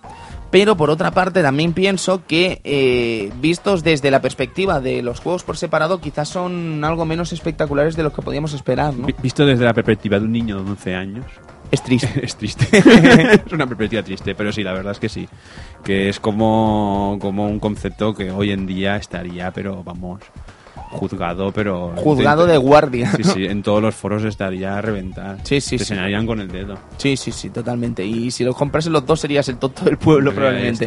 Pero eran otros tiempos. También es interesante ver que eran otros tiempos, ¿no? Y que quizás no, quizá no lo vimos así en su momento y eso también es interesante, ¿sabes? A la hora de ver el producto desde un prisma de 2013, evidentemente. Hombre, evidentemente muchas cosas las veíamos de otra manera en aquella época. ¿sabes? Y este Sonic Knuckles es el ejemplo claro. Donde nos fiábamos de a lo mejor de lo que decían las revistas y te, te encontrabas esto, ¿no? Que igualmente no, no es un gran juego, pero... En fin. Chicos, si os parece bien, podemos pasar ya de este Sonic 3 and Knuckles y nos vamos a despedir el programa de hoy, de este club vintage de hoy, para, bueno, para hablar de lo que vendrán durante las próximas semanas.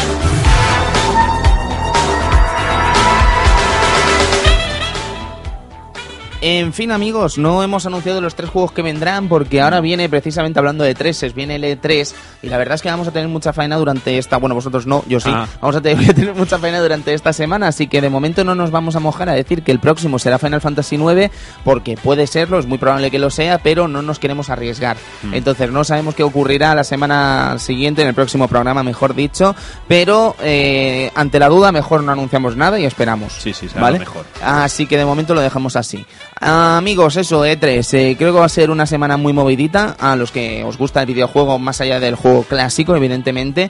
Eh, creo que va a ser una semana muy movidita y creo que va a ser muy interesante. Estaremos desde Arcadia Gamers, evidentemente, hablando de ello. Creo que el miércoles, Edu, si no me equivoco, o jueves hacemos un programa especial, ¿verdad? Sí.